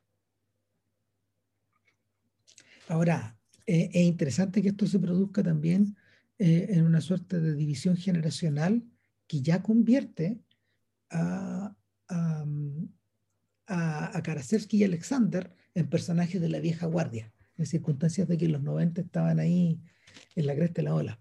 O sea, como, no, mejor dicho, en, en la vanguardia, pues, adelante, metiendo la puntita. Y, y, lo, e, y de hecho yo siento que ellos mismos lo han internalizado probablemente mejor que muchos de sus contemporáneos. De lo contrario, una, una serie, una serie que, que multilateraliza todos estos aspectos como American Crime Story en el, caso de J. Simpson lo muestra que es así, po. Ellos están ahí con una multitud de pelotas en el aire, po, de, como malabaristas. Po. Yo no lo he terminado, pero yo lo que alcancé a ver, que fueron como tres capítulos, eh, como que provoca esa sensación de que están con muchas, están con muchas cosas haciendo malabarismo real. O sea, se volvió más complejo. Están haciendo malabarismo porque el, es que, bueno, en realidad se, se metieron con un caso que eh, que, como las buenas tragedias, eh, involucra estos conflictos arquetípicos, Involucra por lo menos tres, eh, que es, naturalmente, negros contra blancos, hombres contra mujeres, dado que se trata de esto un femicidio, mm. Y, y, creo que el más importante, y que era, y que era por el cual, el, el cual tenía que fijarse el jurado y no en el otro, era el de millonarios versus todos los demás. Millonarios slash celebridad versus todos los demás. No era el caso eso sí, de, no es jóvenes contra viejos esto. Ya, Esa variable no es importante dentro, del, dentro, dentro, dentro del caso en particular. Es que interesante, porque ese no es un tema de ellos.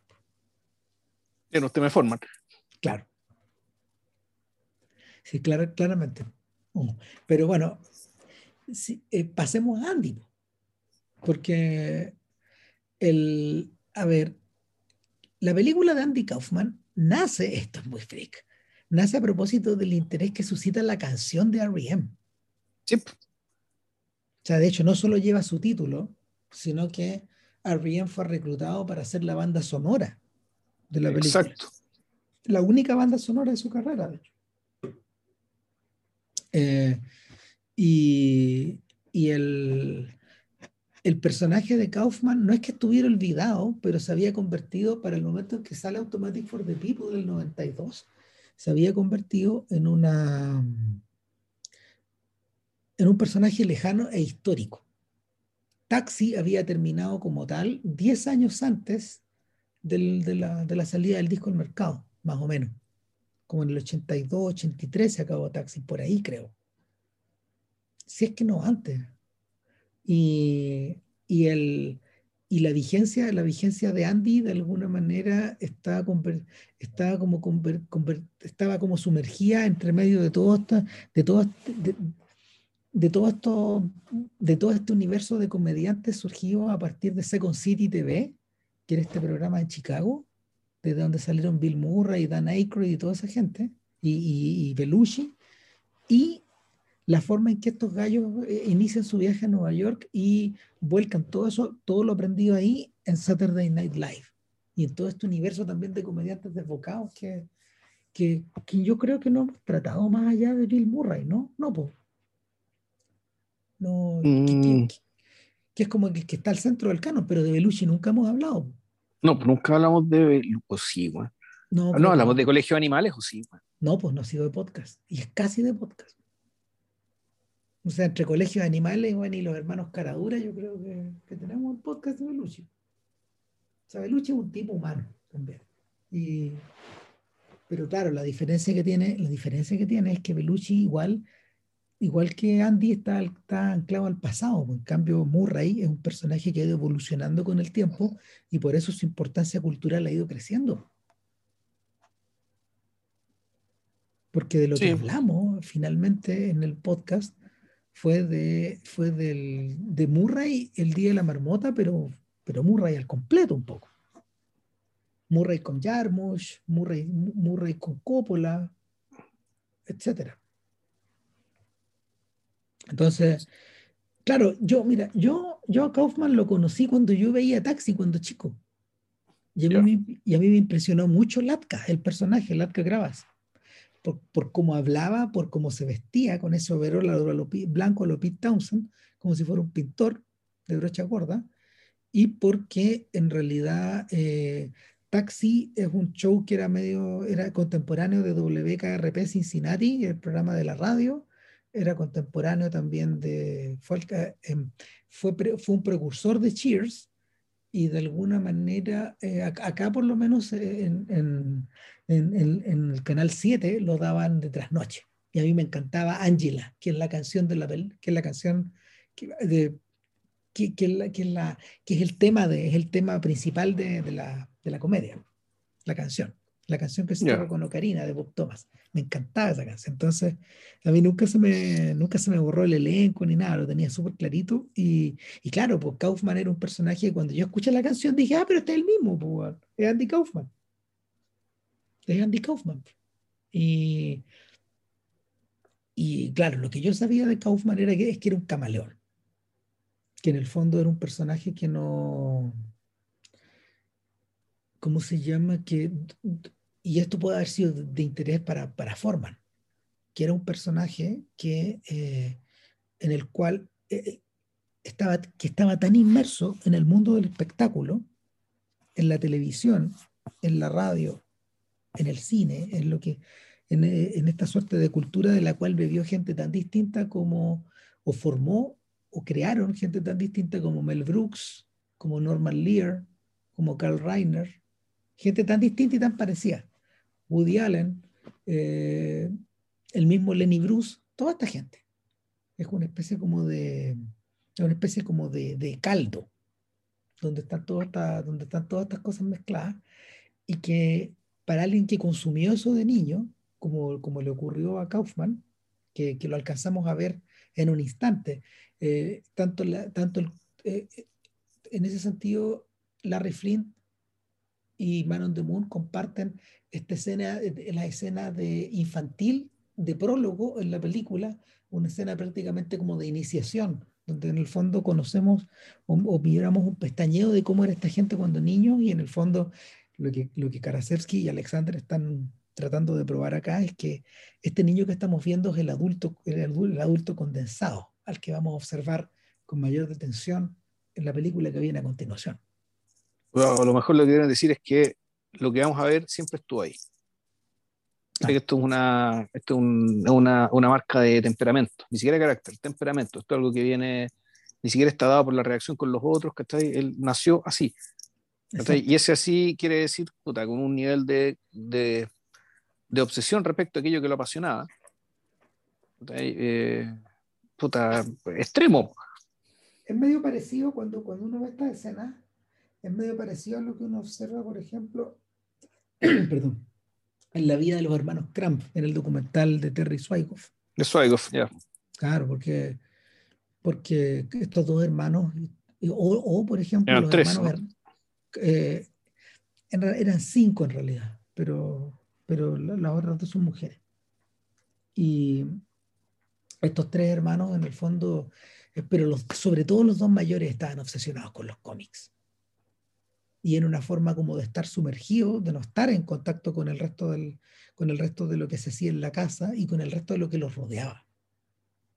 cuando tú observas los dibujos infantiles de Robert Crumb, que imitan portadas de revistas, que imitan estilos, que tú dices, tú dices, claro, este es un personaje que de alguna manera está self-obsessed, como dicen los gringos, auto-obsesionado, sumergido y, y, y, de alguna manera subsumido en su, en su pasión.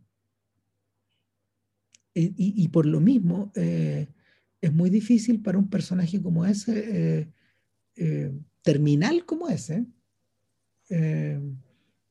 poder expresar quién es O sea, la película, durante, durante todo el filme, estamos observando que, que Kaufman está en el rol de Kaufman y a su vez el rol de Kaufman se subdivide en distintos papeles, pues el del inmigrante, Elvis, el super ratón, Tony Clifton. Tony Clifton, todas esas cosas. Entonces, es en ese punto donde tú dices, es como si estuviéramos cambiando canales al interior de un televisor y todos los programas en el fondo estuvieran protagonizados por Andy. Y era básicamente, puta, también, su show infantil, que está ahí cuando era, que era el show que él tenía en su cabeza. Y, pero, pero eso además llama a, yo creo que, a ver, a mí se me ocurre que el personaje, y volviendo a lo que hablamos al principio, el personaje no lo conocía, entonces lo que aparece en la película me pareció tan impresionante, no tanto por el mérito de la película, sino también por, por, por, por la radicalidad de, de Kaufman como, como figura cómica. Eh, en el entendido de que él, básicamente, yo creo que él vota las dos últimas barreras respecto de lo que la comunicidad puede lograr. O sea, así pensando, tratando de pensar en términos en, abstractamente, digamos que como si esta fuera un, no sé, un desarrollo científico que esté respecto ya, bueno, qué cosas nuevas podemos explorar, qué cosas nuevas podemos descubrir. Yo creo que para mí el, show se cierra con Kaufman. O sea, después de lo que hace Kaufman, que ahí, ya no hay nada más que se pueda explorar que ahí desde el punto de vista de la comedia. Así es radical, naturalmente que espero ser desmentido con el paso de los años, ¿cachai? Ojalá que, eh, que aparezca un genio Que, lo, que lo logre. tenéis, que ver, tenéis, que ver, tenéis que ver Bob Burnham. Tenéis que ver Bob Burnham con Inside. Pero Kaufman cierra, la puerta por dos razones, En principio. Una tiene que ver con la idea de, eh, de ya, el, de la de, una comprensión respecto de, de, que de cómo conseguir el fenómeno de la risa y qué tipo de risa quieres lograr. Y encontrar, las, eh, encontrar técnicas para lograr eh, que, ocurra ese fenómeno. Y no entendido como una reacción del intelecto ni de la emoción, sino como una reacción literalmente visceral, una reacción desde el cuerpo. ¿Ya? El, este, este, Kaufman, yo creo que él, trata, apuesta y, piensa, y en algún momento la película lo dice explícitamente, respecto a cómo lograr que, que, efectivamente que la carcajada surja desde, desde lo más primario que tienen las personas y no, no, y no con básicamente reírse de la superioridad, O sea, reírse desde la superioridad, ni reírse del más débil, Ni tampoco, ni, ni, ni, lo contrario, Ni la caracterización del poderoso, ni la burla del poderoso. Es por eso, de hecho, que al contrario de lo que ocurre con Larry Flint, y en ese sentido son personajes antitéticos, y, y, nuevamente de interés para Forman, eh, al contrario de lo que ocurre con Larry Flint, no hay cabida en el repertorio de, de Kaufman, ni tampoco eh, en su vida personal para el blue material, para los chistes cochinos, por ejemplo a pesar de que, a pesar de que se le solicite, se le solicite en algún momento en hacerse cargo de eso. O sea, un comediante en ningún momento también lo tiene, tiene que contarlo. Creo que tampoco para el humor político. Eh, ahí no estoy tan de acuerdo. O sea, un humor directamente político. Ahí sí. como, como, sátira política. Lo que pasa es que lo que termina siendo eh, es algo tan, creo yo, tan grande, tan eh, tiene un impacto tan mayor que efectivamente también termina golpeando lo político. La otra barrera que rompe Kaufman, y creo que ahí es que, que efectivamente para mí ya la, aquí la barrera se acaba, que es básicamente eh, eh, jugar con la expectativa del espectador respecto de cuándo empieza lo cómico y cuándo termina. En el entendido de que la comedia, si es que para que sea aceptada, tolerada, es igual que el juego, es igual que la religión, es decir, es tiempo sagrado. En algún momento tiene que empezar y en algún momento tiene que acabar, porque hay cosas que si las dices en broma, las puedes decir. Si las dices en serio, puta, te va a ganar enemigos, vas a tener problemas, ¿cachai? Usando esta como impunidad que tiene el bufón.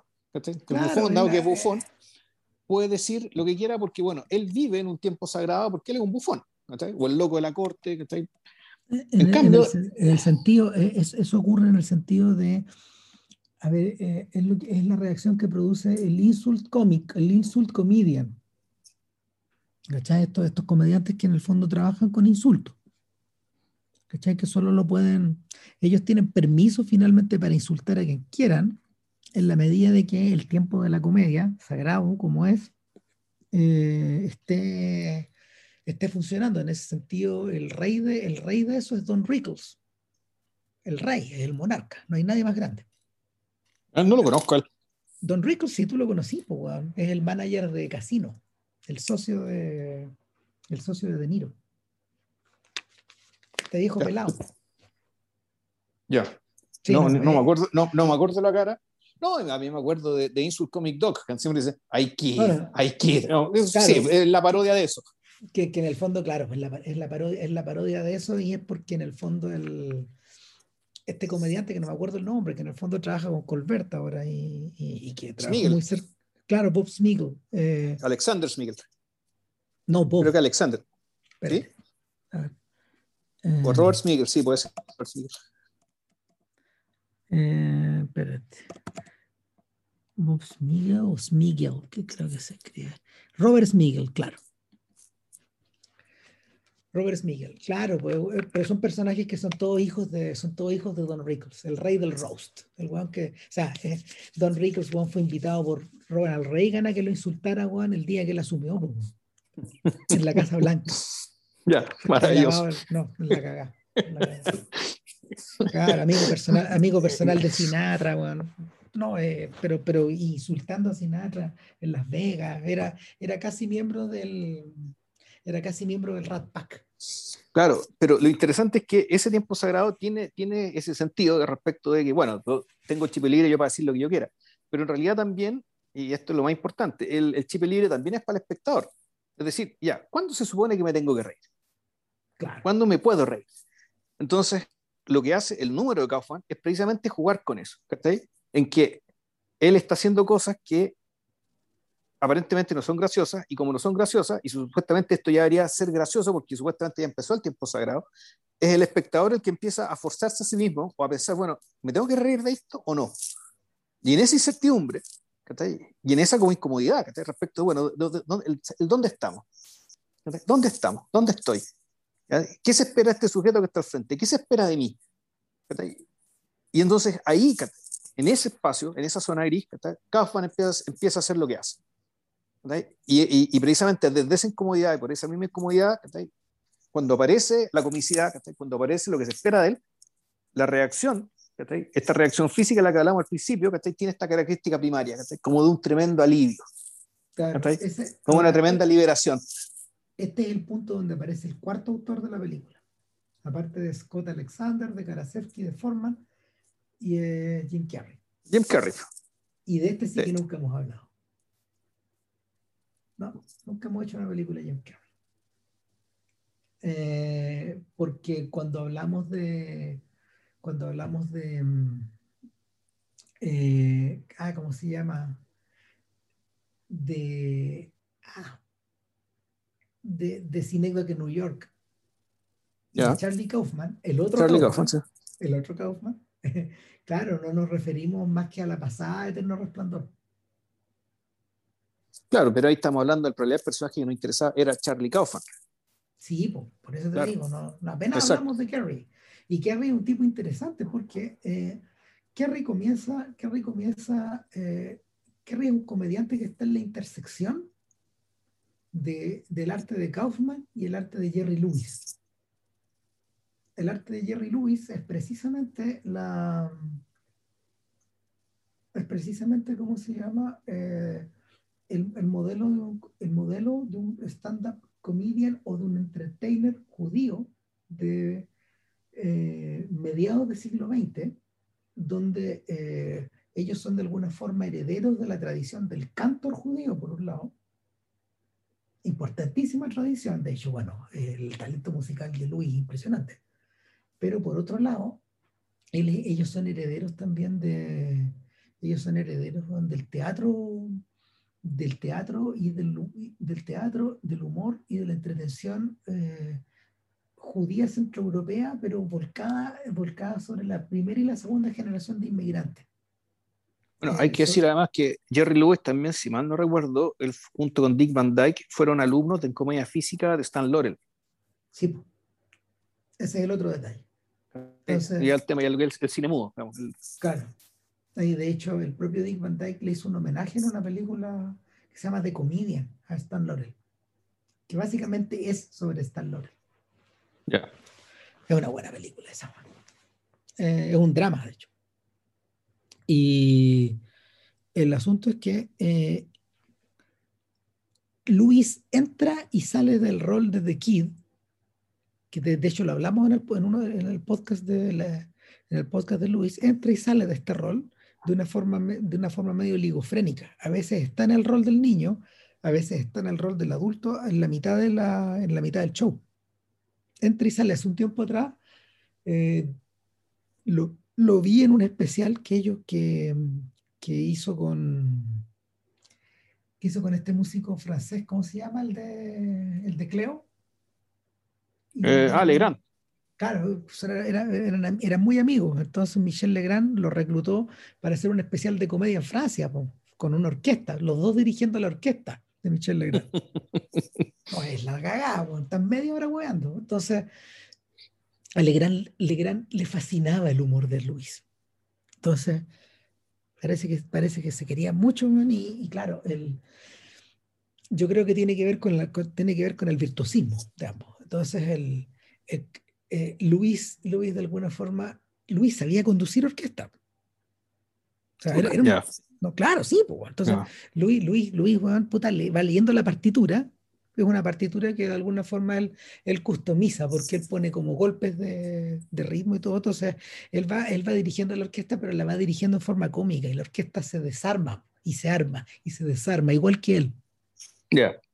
Entonces, eh, eso es lo que pasa. Bueno, cuando, cuando Kerry empieza a aparecer en televisión, en distintos programas de los 80, observas la misma rutina, pero elevada como unos, a unos niveles de velocidad demencial.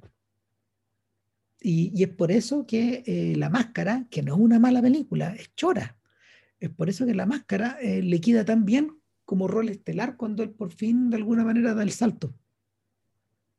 sí, bueno, el, en el documental de Andy Jim, que en el fondo lo, lo, lo vimos como, el, como una especie de lectura, lectura complementaria para respecto de Man on the Moon, o mejor dicho, dado que estaba el documental, Ramírez me lo había recomendado, dije, bueno, no tiene sentido ver esto si no veo antes eh, la otra, claro. Eh, claro, Man on the Moon.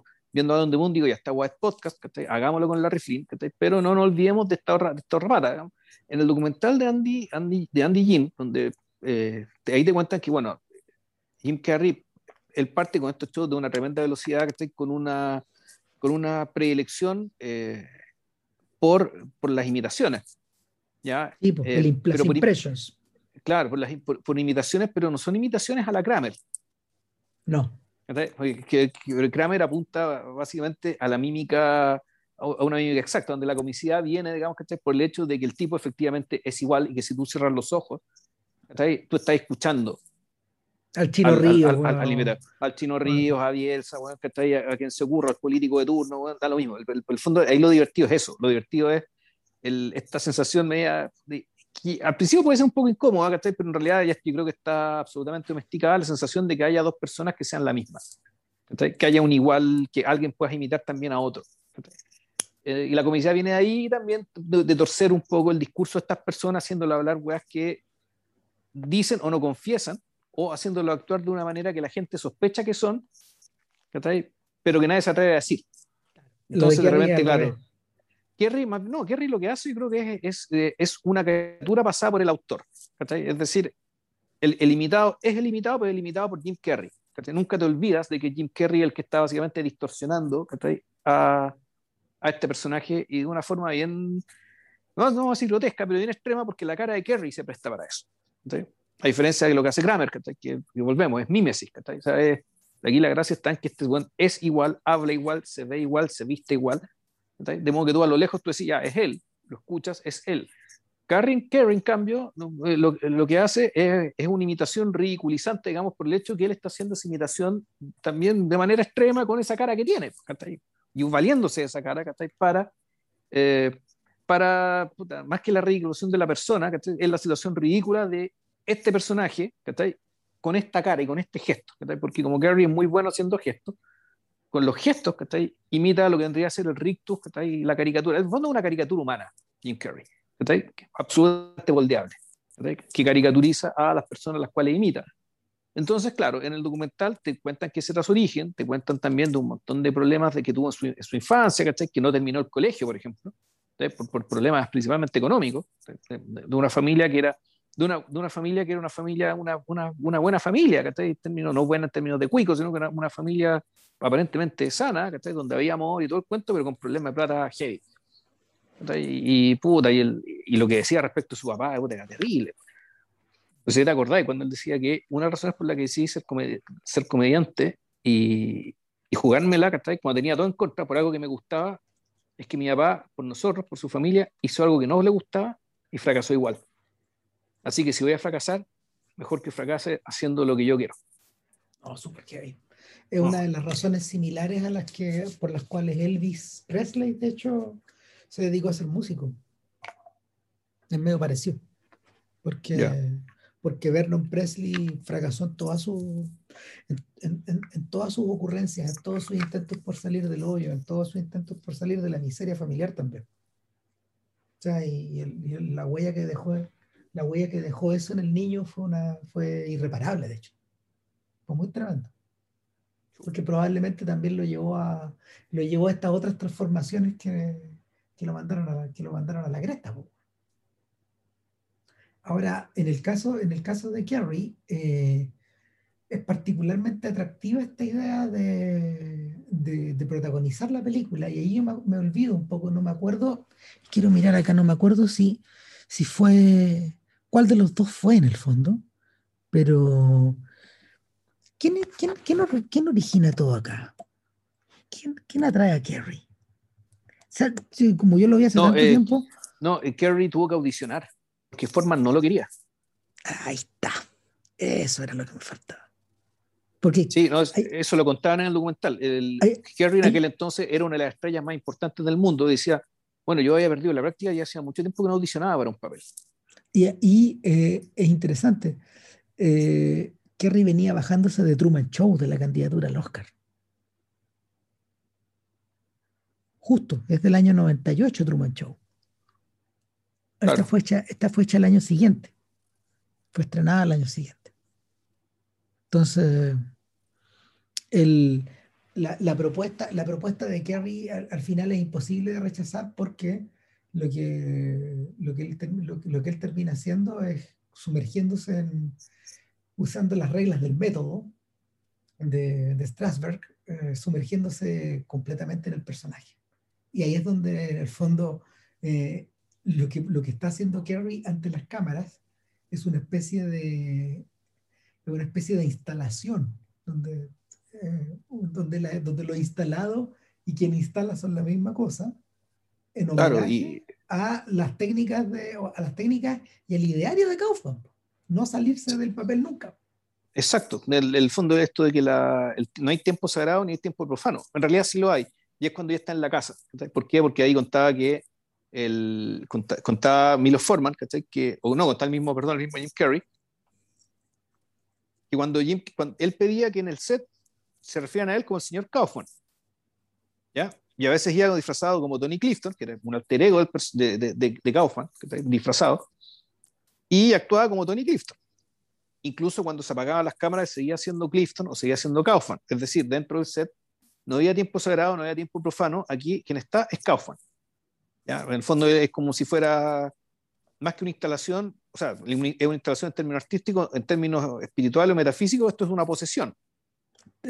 donde, donde básicamente eh, Jim Carrey se deja poseer, o, sea, o mejor dicho, se inventa su propio Kaufman y deja que ese Kaufman tome, se tome toda su personalidad durante un tiempo mucho mayor que el que del que el necesario para lograr el objetivo que es filmar una película. Antes y después.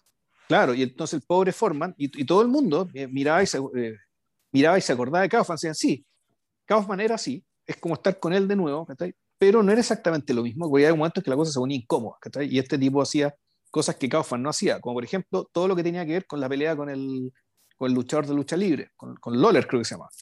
Con Jerry Lawler, sí, que es una leyenda, de, una leyenda de la, de la lucha libre. Claro, entonces el, Kaufman con Lawler montaron un show súper grotesco respecto que daba espacio para que el, eh, es que si nos metemos a explicar la genialidad de Kaufman, otra, otra de las genialidades de Kaufman, vamos a llegar a esto de lucha libre, tenía que ver con usar eh, esta comicidad incómoda, que en algún momento ya se pasaba la, la punta hacia lo grotesco, para que, volvemos, generar reacciones viscerales de la gente a partir de elementos divisivos, por ejemplo, hombres contra mujeres. Entonces, en algún momento Kaufman le dio para hacer lucha libre contra las mujeres, para que básicamente tanto las mujeres como los hombres eh, sacaran hacia afuera digamos, y reaccionaran de la manera más visceral posible eh, respecto a sus sentimientos y más que sus sentimientos, sus emociones y sus respuestas viscerales de, eh, hacia, el otro, hacia el otro sexo. Claro, y, Kaufman se convierte en una suerte de medium que en el fondo está ahí para poder para poder generar esto. Ahora, él lo hace de una manera brillante porque, como a él le gustaba la lucha libre, cuando uno observa la lucha libre, la lucha libre es de alguna manera una de, una de las variantes del espectáculo estadounidense eh, más descaradas, por un lado, eh, más absurdas por otro, pero por otro lado más interesantes porque eh, lo que tú tienes en el fondo es la recreación de, la recreación de la, de la feria de carnaval, de alguna manera, y de la feria de fenómenos. Los tipos que están ahí son, no son, son un trasunto del hombre fuerte, del hombre fuerte de estas ferias de fenómenos, del boxeador de estas ferias de, estas ferias de entretención, también de estos boxeadores que pelean a mano limpia, pero por otro lado, al mismo tiempo, eh, eh, poseen la misma lógica, el mismo compañerismo y la misma estructura de trabajo que las trupes de payaso. Entonces, al interior de la lucha libre hay una serie de eh, lógicas, estructuras, narrativas, códigos súper complejos. Súper complejos. Estamos hablando de que la lucha libre existe en Estados Unidos hace como 80 años más o menos. 80 años, bueno está repleta de estas cosas, ¿cachai? Está repleta de detalles y, tiene que ver, por ejemplo, no sé, hay, hay, verdaderos genios del espectáculo. una, de una de las cosas divertidas de esto es que finalmente esto sí iba, a terminar, iba a terminar rebotando hacia el cine con las personalidades más coloridas y es por eso que está por un lado Hulk Hogan y por otro lado tenemos Art the Rock, ¿cachai? Claro. Que, que, son, que son sujetos que son sujetos que de alguna manera su inteligencia de alguna forma los llevó a convertirse también en, figuras mediáticas. Pero, pero por otro lado está esta idea de que todo lo que ellos hacen está hecho con código y está hecho con narrativa y Kaufman adoptó una de ellas, que es la de The Bad Guy, ¿cachai? La del tipo que es el malo en la lucha. El malo en la lucha concentra todo el odio de la audiencia y lo tira para afuera, ¿cachai? a veces gana, a veces pierde, pero en último término, en último término está ahí para ser odiado. Sí, es un chivo expiatorio. Es el chivo expiatorio. Que, que, no es sacrificado, digamos, eh, no, es, no, definitivamente, sino que tiene ciertos sacrificios eh, periódicos, digamos, cada cierto tiempo le sacan la cresta, que está ahí, claro. Claro, la derrota. Y, estar ahí, por ejemplo, en, la, en la, lucha contemporánea de el, Undertaker era un poco así, pero, pero, pero era una figura demasiado colorida como para quedarse en, esa, en ese rol también. Porque al mismo tiempo son medio glam los malos. Eso es lo que los hace atractivos. Entonces, eh, en, esa pasada, eh, Kaufman adopta esta, adopta esta personalidad con la connivencia secreta de Loller, porque, porque ese es el otro detalle. Kaufman, para poder sumergirse y borrar estos límites, eh, comparte secretamente con alguien eh, el, los límites. ¿Cachai? Pero eh, este, este otro, este otro, que es su espejo, finalmente, eh, es, el que, es el que está in the know, es el que sabe permanentemente. Claro, al, principio era, era Smuda, por ejemplo, que era el personaje de Paul. Claro, claro. Era, era, el one que, con, el que escribía. Con el que, con el que, escribía. Y él hacía también, en algún momento ellos, ellos hacían el truco, digamos, ¿cachai? De que eh, de que de repente estaba Tony Clifton, digamos, y aparece, y aparece Andy Kaufman. Todo el mundo sabe que Kaufman es Tony Clifton. Entonces, ¿quién está haciendo de Tony Clifton? Entonces, Tony Clifton no es Kaufman. Entonces, claro, bueno, eres muda. espérate, el... es muda, ha continuado siendo 40 años Tony Clifton. ¿Sabías esa? no. Nunca se acabó Tony Clifton. Tony, sigue actuando, weón. No sé, Maestro.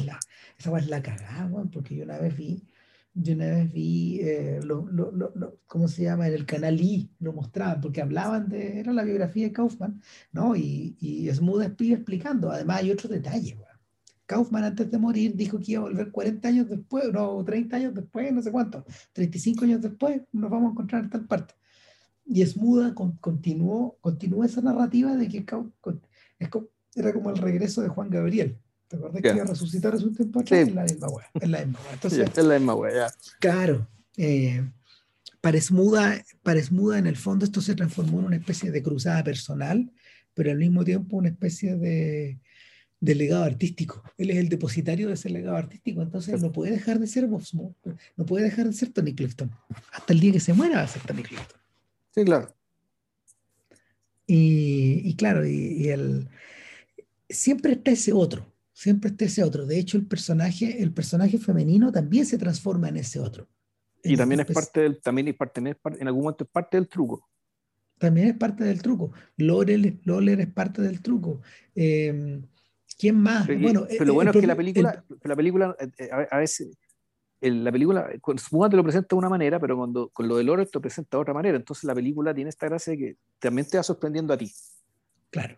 Y te sorprende, y te sorprende, y de modo que el, tú no solamente sabes que, eh, que Kaufman está permanentemente jugando, digamos, que con el límite entre lo real, cuando, cuando empieza lo, lo cómico, cuando no, quiénes están, dentro quiénes están dentro de y quiénes no, y eso tú lo sabes, y sin embargo la película igual, aún así eh, logra engañarte mm. y logra sorprenderte. Una cosa que es muy interesante es que, eh, y la verdad aquí yo quedo pillo, no sé si la decisión fue de Forman o fue de, Alexander Konkarasevsky, pero eh, esta es una película que al estar, al estar inmersa en el mundo del espectáculo utiliza mucha gente real que, se hace, que hace de sí misma. Pero, si pues, el, elenco, el elenco de Taxi lo reunieron completo. Bueno, Jerry Lawler, Jerry, Lawler, también hace de sí mismo. Si el único que no fue al elenco es, a ver, lo único que pasó es que como Danny DeVito actúa en Taxi, que es como el primer papel importante que él tiene, después de haber aparecido en Atrapado sin salida, eh, como Danny DeVito, al mismo tiempo él es productor de la película y eh, se, quedó para, se quedó con el rol de. Eligió que de el rol de, George Shapiro, que a todo esto es un personaje importante, bueno. O sea, este, este, probablemente la gente de comedia más importante que haya existido. es que me imagino, si cuando, cuando lo presenta, cuando hace, se presenta con se presenta con Kaufman, esto es la película, en la película de, de no el documental de, eh, claro, le va a hablar y como Kaufman no sabe quién es, empieza a decir cualquier tontera. Y ahí el personaje no, perdón, soy, que soy yo, soy George Chapiro. Y ahí Kaufman aparece algo parecido a lo que es él. Y no a uno de sus personajes, o a una de sus fantasías. Claro. Efectivamente, era un tipo importante y que hacía la pega, entonces se iba a meter a los bares de mala muerte, qué sé yo, a ver si pillaba talento. Y efectivamente pilló Kaufman se encontró con esto. Chapiro es, el, Chapiro es el, eh, eh, entre los muchos clientes que él ha tenido históricos, ha estado Seifel y Larry David. Ah. No, no sé, eh, Chapiro es el top de tops. O sea, de hecho es interesante que, que aparezca él encarnado por, por DeVito. No se parecen físicamente para nada. Para nada. pero, pero alrededor de toda esta gente aparecen muchos, muchos otros personajes pero todos encarnándose como... De, todos salen viejos. Eh, que mientras, mientras, mientras estaba pensando esto, mientras lo veía, me acordaba de quizás acá radica la, la decisión artística que, que tomó eh, Pablo Larraín en no, cuando mostró la campaña del no y vimos a, a Patricio Elwin y a, a, muchos históricos de la concertación aparecer como ellos mismos, pero viejos. Claro, no hicieron ni un esfuerzo, digamos, en recrearlo, en rejuvenecerlo.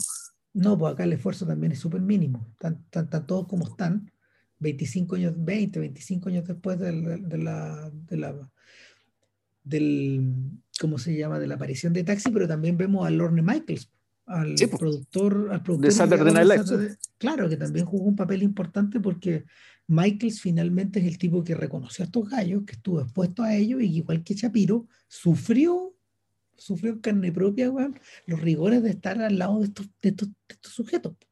O sea, de- claro, el- el- esto de, de tener que, de, tener que lidiar con lo impredecible, en el fondo. Exacto. Que- y, eso, y, ¿Cachai? eso, y entender que eso es parte de la comedia. Porque la, Que no solo que eso es parte de la comedia y, que tú- y el esfuerzo permanente, ¿cachai? De, en el fondo ellos son intermediarios. Ese, Mm. ese representante, el intermediario entre mi talento, que es un talento absolutamente caótico, impredecible, genial, ¿cachai? pero tú tenés que, eh, ellos como representantes tienen que traducir esa genialidad, ¿cachai? y saber vendérsela puta, a un cliente que es renuente, un renuente que es una industria, antes que todo. ¿cachai? Y la industria lo que requiere es todo lo contrario, disciplina, predecibilidad, ¿cachai? Eh, apego a procedimientos, ¿cachai? Puta, un montón de cosas ¿cachai? que naturalmente con Kaufman no lo voy a tener, no lo voy a tener. O sea, Y sin embargo, ¿cachai? La, la magia, digamos, ¿cachai? Puta, de, de Shapiro y también de algunos, de- y del personaje del directivo sin nombre, que el personaje de Vincent Scully, ¿cachai? sí, que, de alguna manera logra, sí, que no Y- tiene y que- nombre, ¿cachai?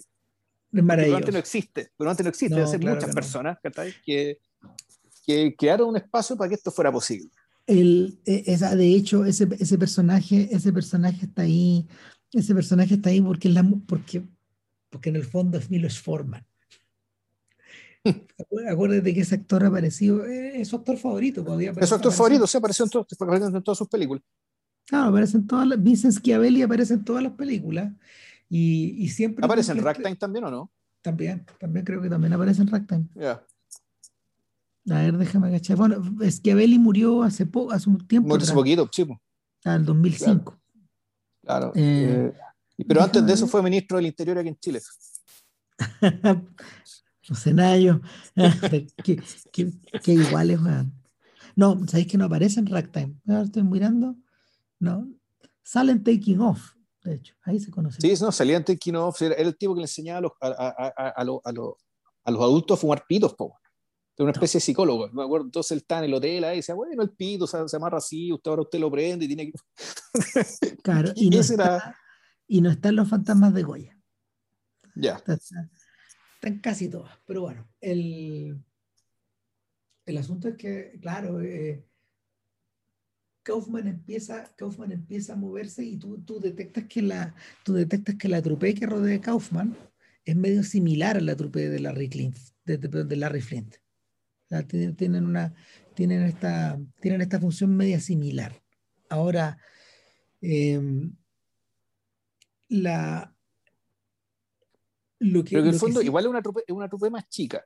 ¿cachai? Es más- Porque en el fondo, es que- la verdadera familia, ¿cachai? El fondo es cuando se sienta, cuando le, se sienta a decirle, loco, yo tengo cáncer, sí, po. ¿cachai? Son cuatro Ahora- hueones, ¿cachai?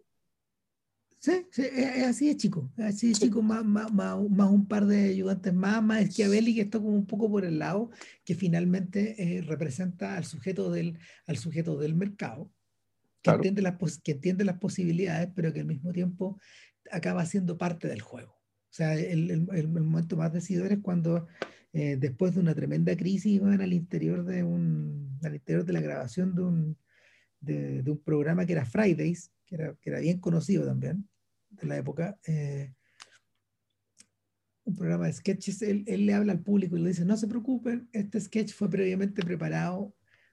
A ver, ¿está hueveando o él cree que esto fue así? ¿Cachai? Está, esa- e- el efecto en él, el, efecto el efecto del método de Kaufman en él ya es completo. Él está permanentemente, permanentemente adentro del juego de Kaufman. No, mira, y aunque estuviera afuera, lo entiende tan bien que, porque suponiendo que él suponiendo que él, él no cree que es, un, que es un sketch, sino que en realidad él, como un directivo, está tratando de salvar la situación, pero entonces él ya entiende que efectivamente esa salida también sirve para salvar la situación. La cuestión funciona. La cuestión funciona así, y, y, y, eso, habla, eso habla de algo más peligroso, porque es la de, es la, de la comoditización de un talento como este, que era precisamente lo que le daba terror a Kaufman. Y eso es lo que lo lleva, de hecho, a la lucha libre, Puma. O sea, le lleva la lucha libre, a leer el Gran Gatsby, bueno, ¿cachai? Durante, leer el, Gran Gatsby completo durante horas y horas y horas y horas. En este tour universitario, donde en el fondo, claro. cuando los, los tours universitarios de esa época eran, eran, eran tirar y abrazarse, o sea, de, lo, todos lo hacían, hasta John Wayne lo hacía. Hasta John Wayne, hasta, John, el, hasta el John Wayne de las boinas negras lo hacía. El huevo o sea, más facho de Estados Unidos, y se con, su, con, su, los cabros chicos. con su película más facha y los encantaba. Claro. Entonces, finalmente, finalmente era una especie como de, de institución esto de la, de la visita al campus, que, que los gringos la continúan manteniendo. Ahora, ¿sabes? Ahora se ha puesto mucho más complicado con el tema de la política identitaria, pero, pero, pero eso, eso, eso, ha funcionado, eso ha funcionado así desde tiempos inmemoriales. Ahora, el, la, gran tragedia, la gran tragedia de la gran tragedia de Kaufman, el morir joven, el tener cáncer al pulmón, no habiendo fumado en su vida y, ese tipo de cosas, eh, se transforma en un insumo invaluable para la propia película. Porque es, es, es bien porque en la medida de que Kaufman tiene una tragedia real, que no la cree nadie, debido a los límites. Claro, es que el mismo borró los límites. En el fondo el cuento del lobo, es como el cuento del lobo. Sí, pues, huevo tanto, huevo tanto. Cuando huevo tanto que ya nadie lo toma en serio. Oye, Andy, pero ¿por qué no despertaste a las 4 de la mañana, weón, para citarnos acá, weón? No es que tengo cáncer, no, bro, ya. Por favor, está no, pues ya. Oye, y, claro, y, y cáncer al pulmón, pero eso no fuma, weón. Shapiro mira Smooth y le dice, si vos estáis metido en esta weá, te mato, weón. Te saco la chucha. Este, este, con esto no se juega, weón.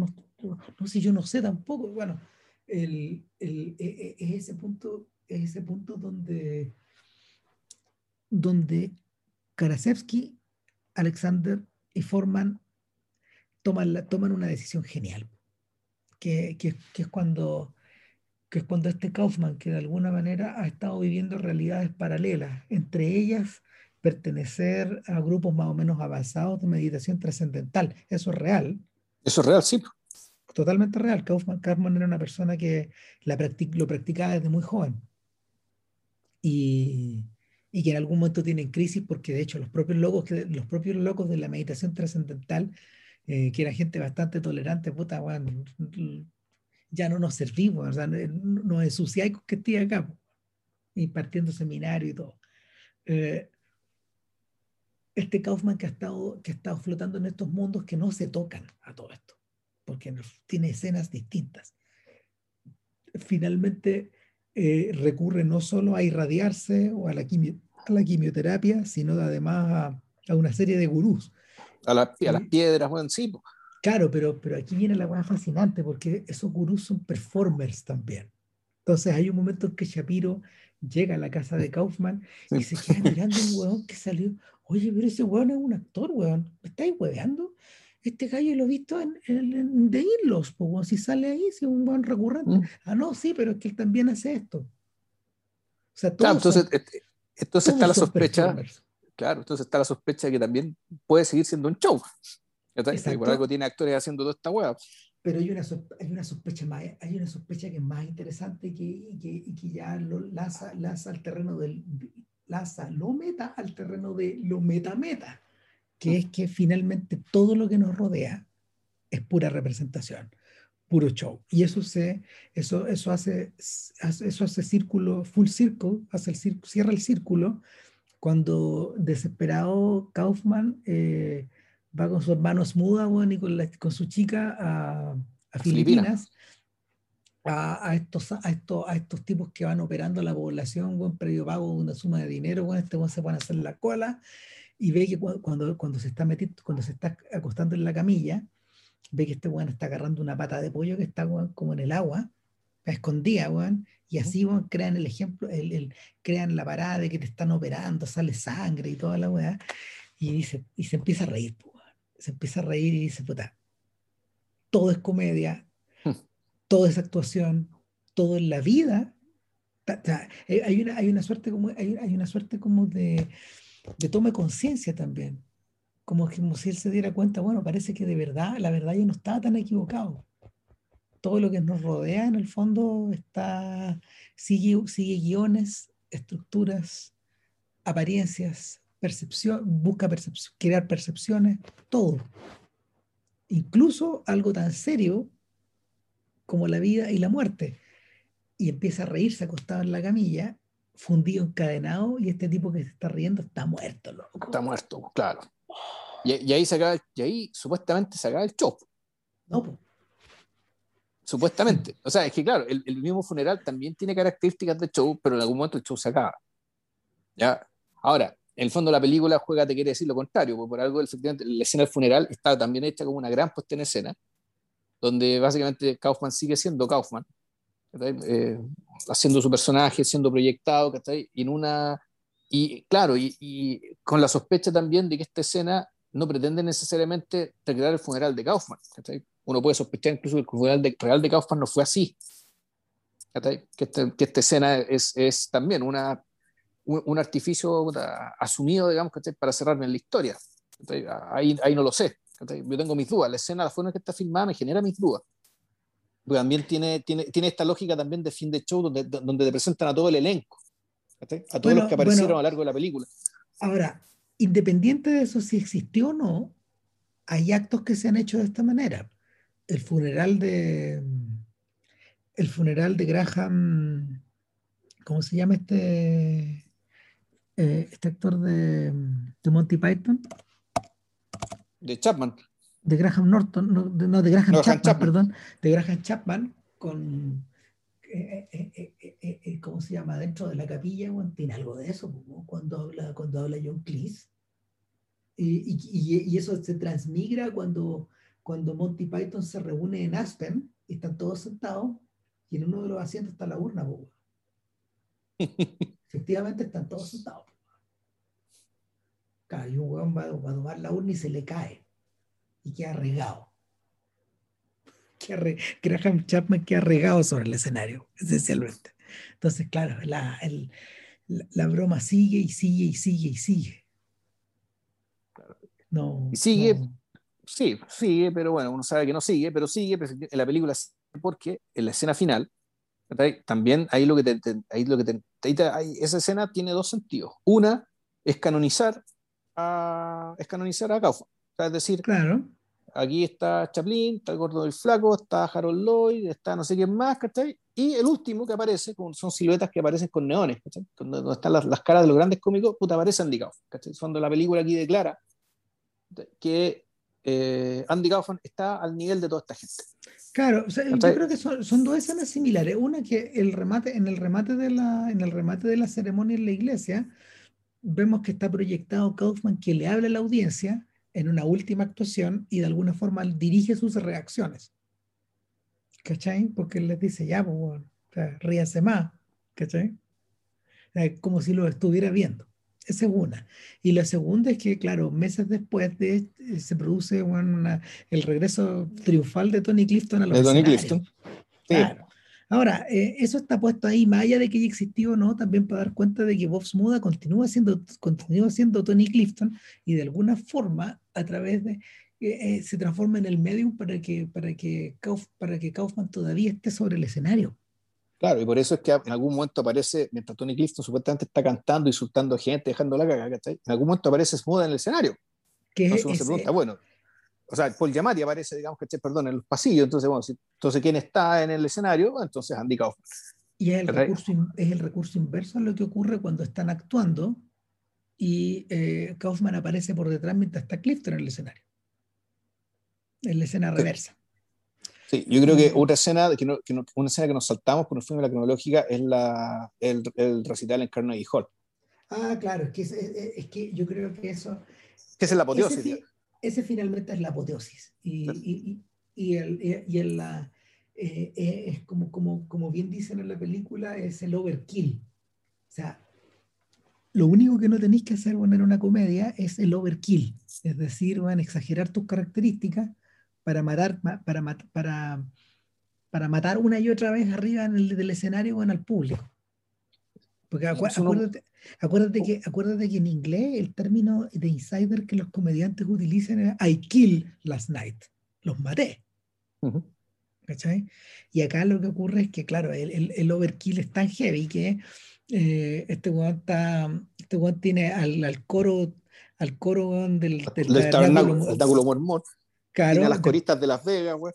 No, no, las Rockets del, las Rockets del, eh, ¿cómo se llama? De, del de Radio City Music, del Radio City Music Hall. Esos son. Ah, ya. Ah, que, claro, que, que, en el fondo son como la... Es un cuerpo de baile que todavía existe, de hecho es un cuerpo de baile que todavía existe, que, que, actúa dentro del Radio City, pero que también va a distintos lados, igual que el coro del tabernáculo mormón, pero sobre eso llega el disco pascuero, pues, bueno, y sobre eso bueno, te llevan a tomar leche con, con galletas, weá, que ocurrió de verdad. Claro, sí, ahí, y ahí tú, eh, tú decís, ahí uno piensa, claro, en, el, en qué es lo que pretende realmente Kaufman, y lo que pretende, cielo, básicamente es subir al cielo, ¿no? Y, y, regalarle felicidad a la gente, bueno. Llega una felicidad que, eh, y una felicidad que en realidad es bastante simple. El tema, la complejidad, él se hace cargo de la complejidad, de toda la operación mental respecto de cómo delinear lo sagrado, lo profano, cómo lograr esta reacción primaria, digamos, pero esto primario que le regala al público, esta, esta, ponerlo en un estado tal en que ya llega el momento en que él puede lograr que sean, no, no solo reírse, sino ya ser absolutamente dichoso, aunque sea por un par de horas. Y ni siquiera contándoles chistes, sino que preparando, preparando su ánimo, digamos, Para, para que reciban lo que sea. Y este estado de aceptación total, que ya uno puede decir que la felicidad, ya quizás lo que sea que venga. Y él, claro, él logra eso con ese, con ese, con, con, con, ese, con ese show en un momento en que él se está muriendo. Y por eso es que es tan significativo y tan importante dentro, dentro, del, dentro de la trama de la película, digamos, que en ese sentido es absolutamente convencional, lineal, pero exacerbando, creo yo, el rasgo de la, de la biografía de, de, Flynn respecto de uno, que sigue siendo una biografía episódica, pero es más importante y más marcado el hecho de que en realidad la película uno podría entenderla como una aposta de personas que miran a Kaufman o que reaccionan con Kaufman.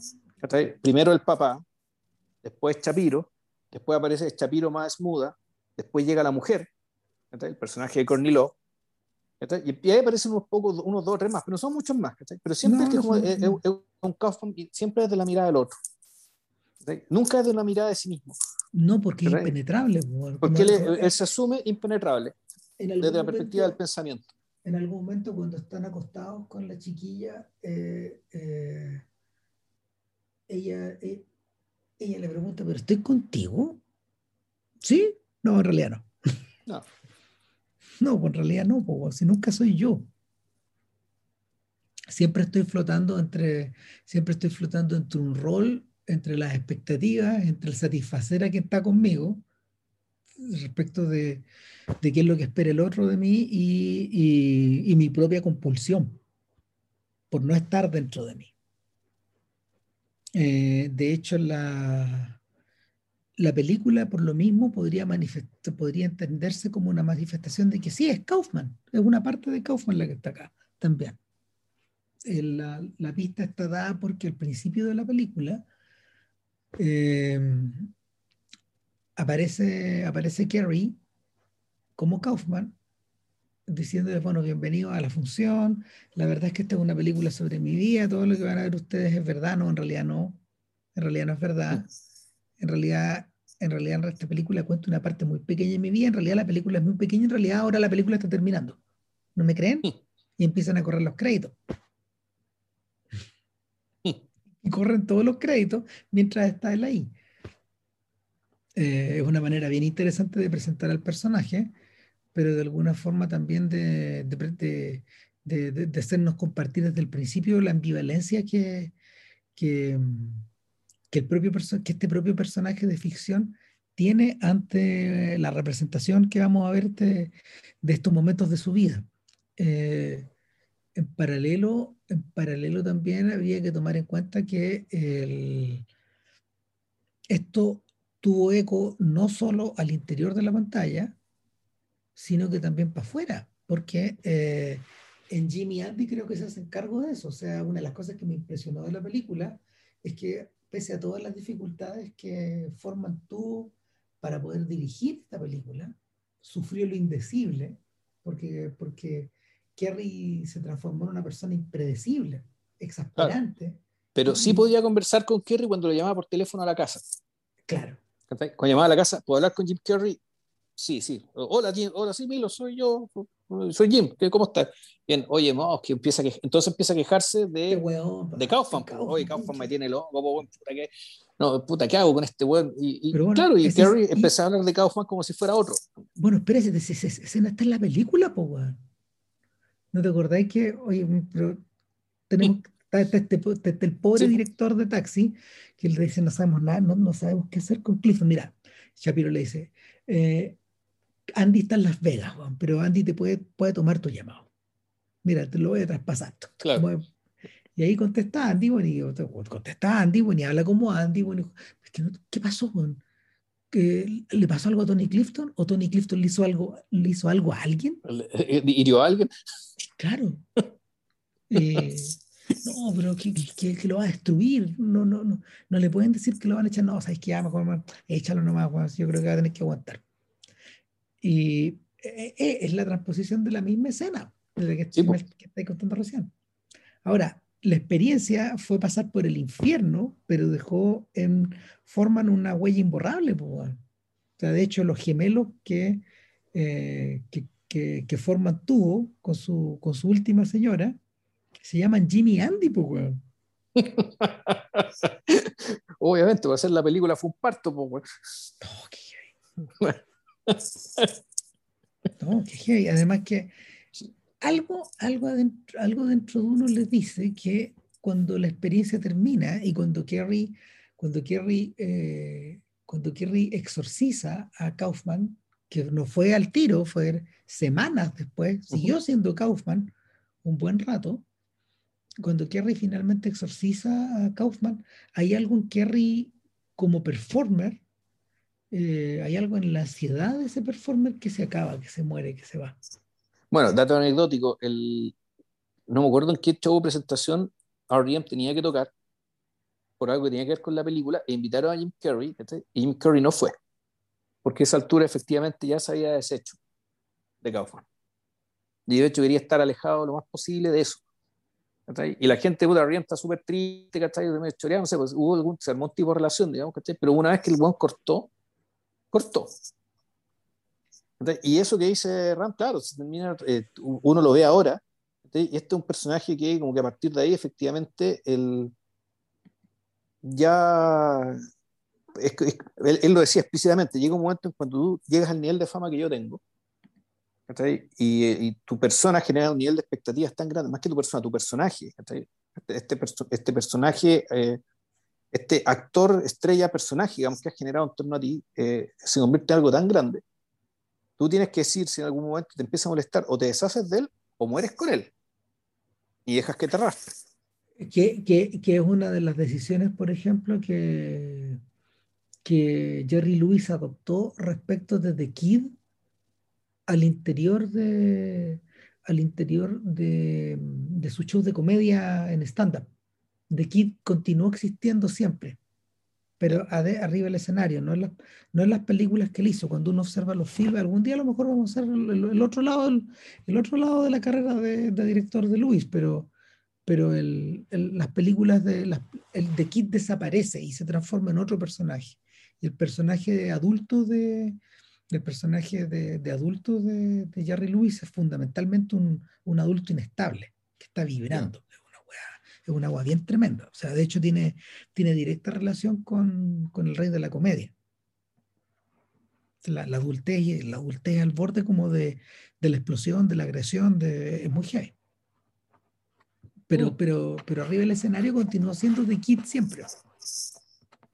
No, nunca renunció, nunca renunció a esa idea porque, en parte porque también, mientras más viejo se hacía, más siniestra, más, más torcida, más, más heavy era, la, era el personaje del niño arriba del escenario.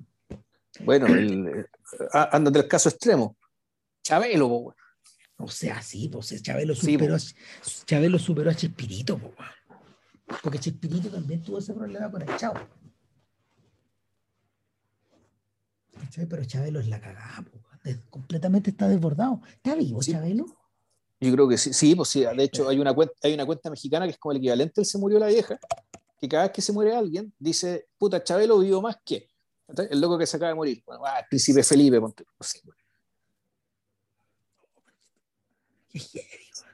Claro.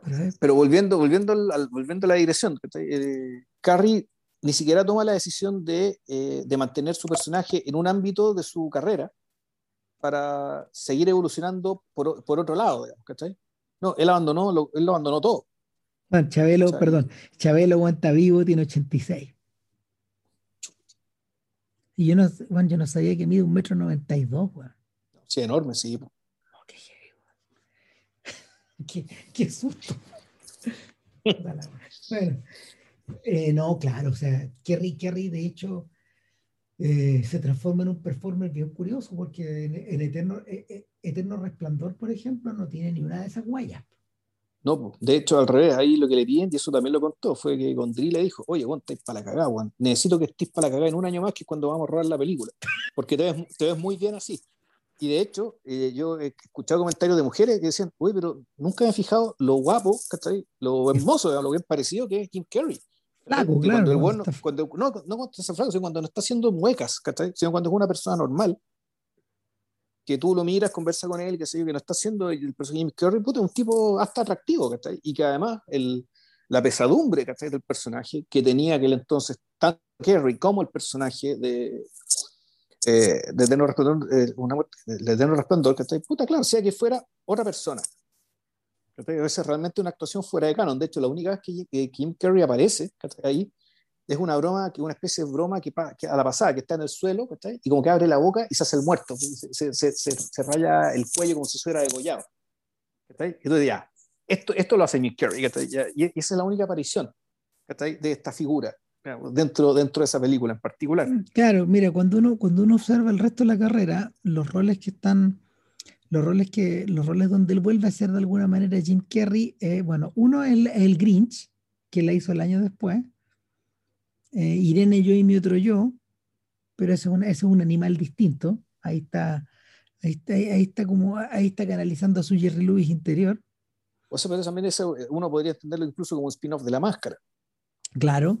Eh, en, en, 2003 está Bruce Almighty. Eh, en, luego Lemon Snicket, pero es menos. y, y, finalmente, finalmente Yes Man, que es como la última película que yo le he visto donde, donde, está ahí, ahí dentro, dentro de ese rol, porque ¿cuál es la diferencia? Por ejemplo, Mr. Popper Penguins, que te lo, lo comentamos antes de entrar antes de prender el, el, botón de la grabación, eh, esa es una película infantil. Y, no, no, y, y, y, el, y el cuento de Navidad, la versión animada de Robert Zemeckis, donde él representa diversos papeles, eh, ese personaje ese personaje en realidad eh, está completamente, está completamente, está completamente sumergido en, el dibujo. Entonces no es Carrie. Yo creo que el yo, creo que uno lo vuelve a aparecer, uno lo vuelve a ver en Jim Andy, pero este personaje que nos habla se convirtió en pintor, se convirtió en, novelista, son otras cosas las, que está metido. No, y está en una parada absolutamente mística, sin ser mística. No, de, negación del yo.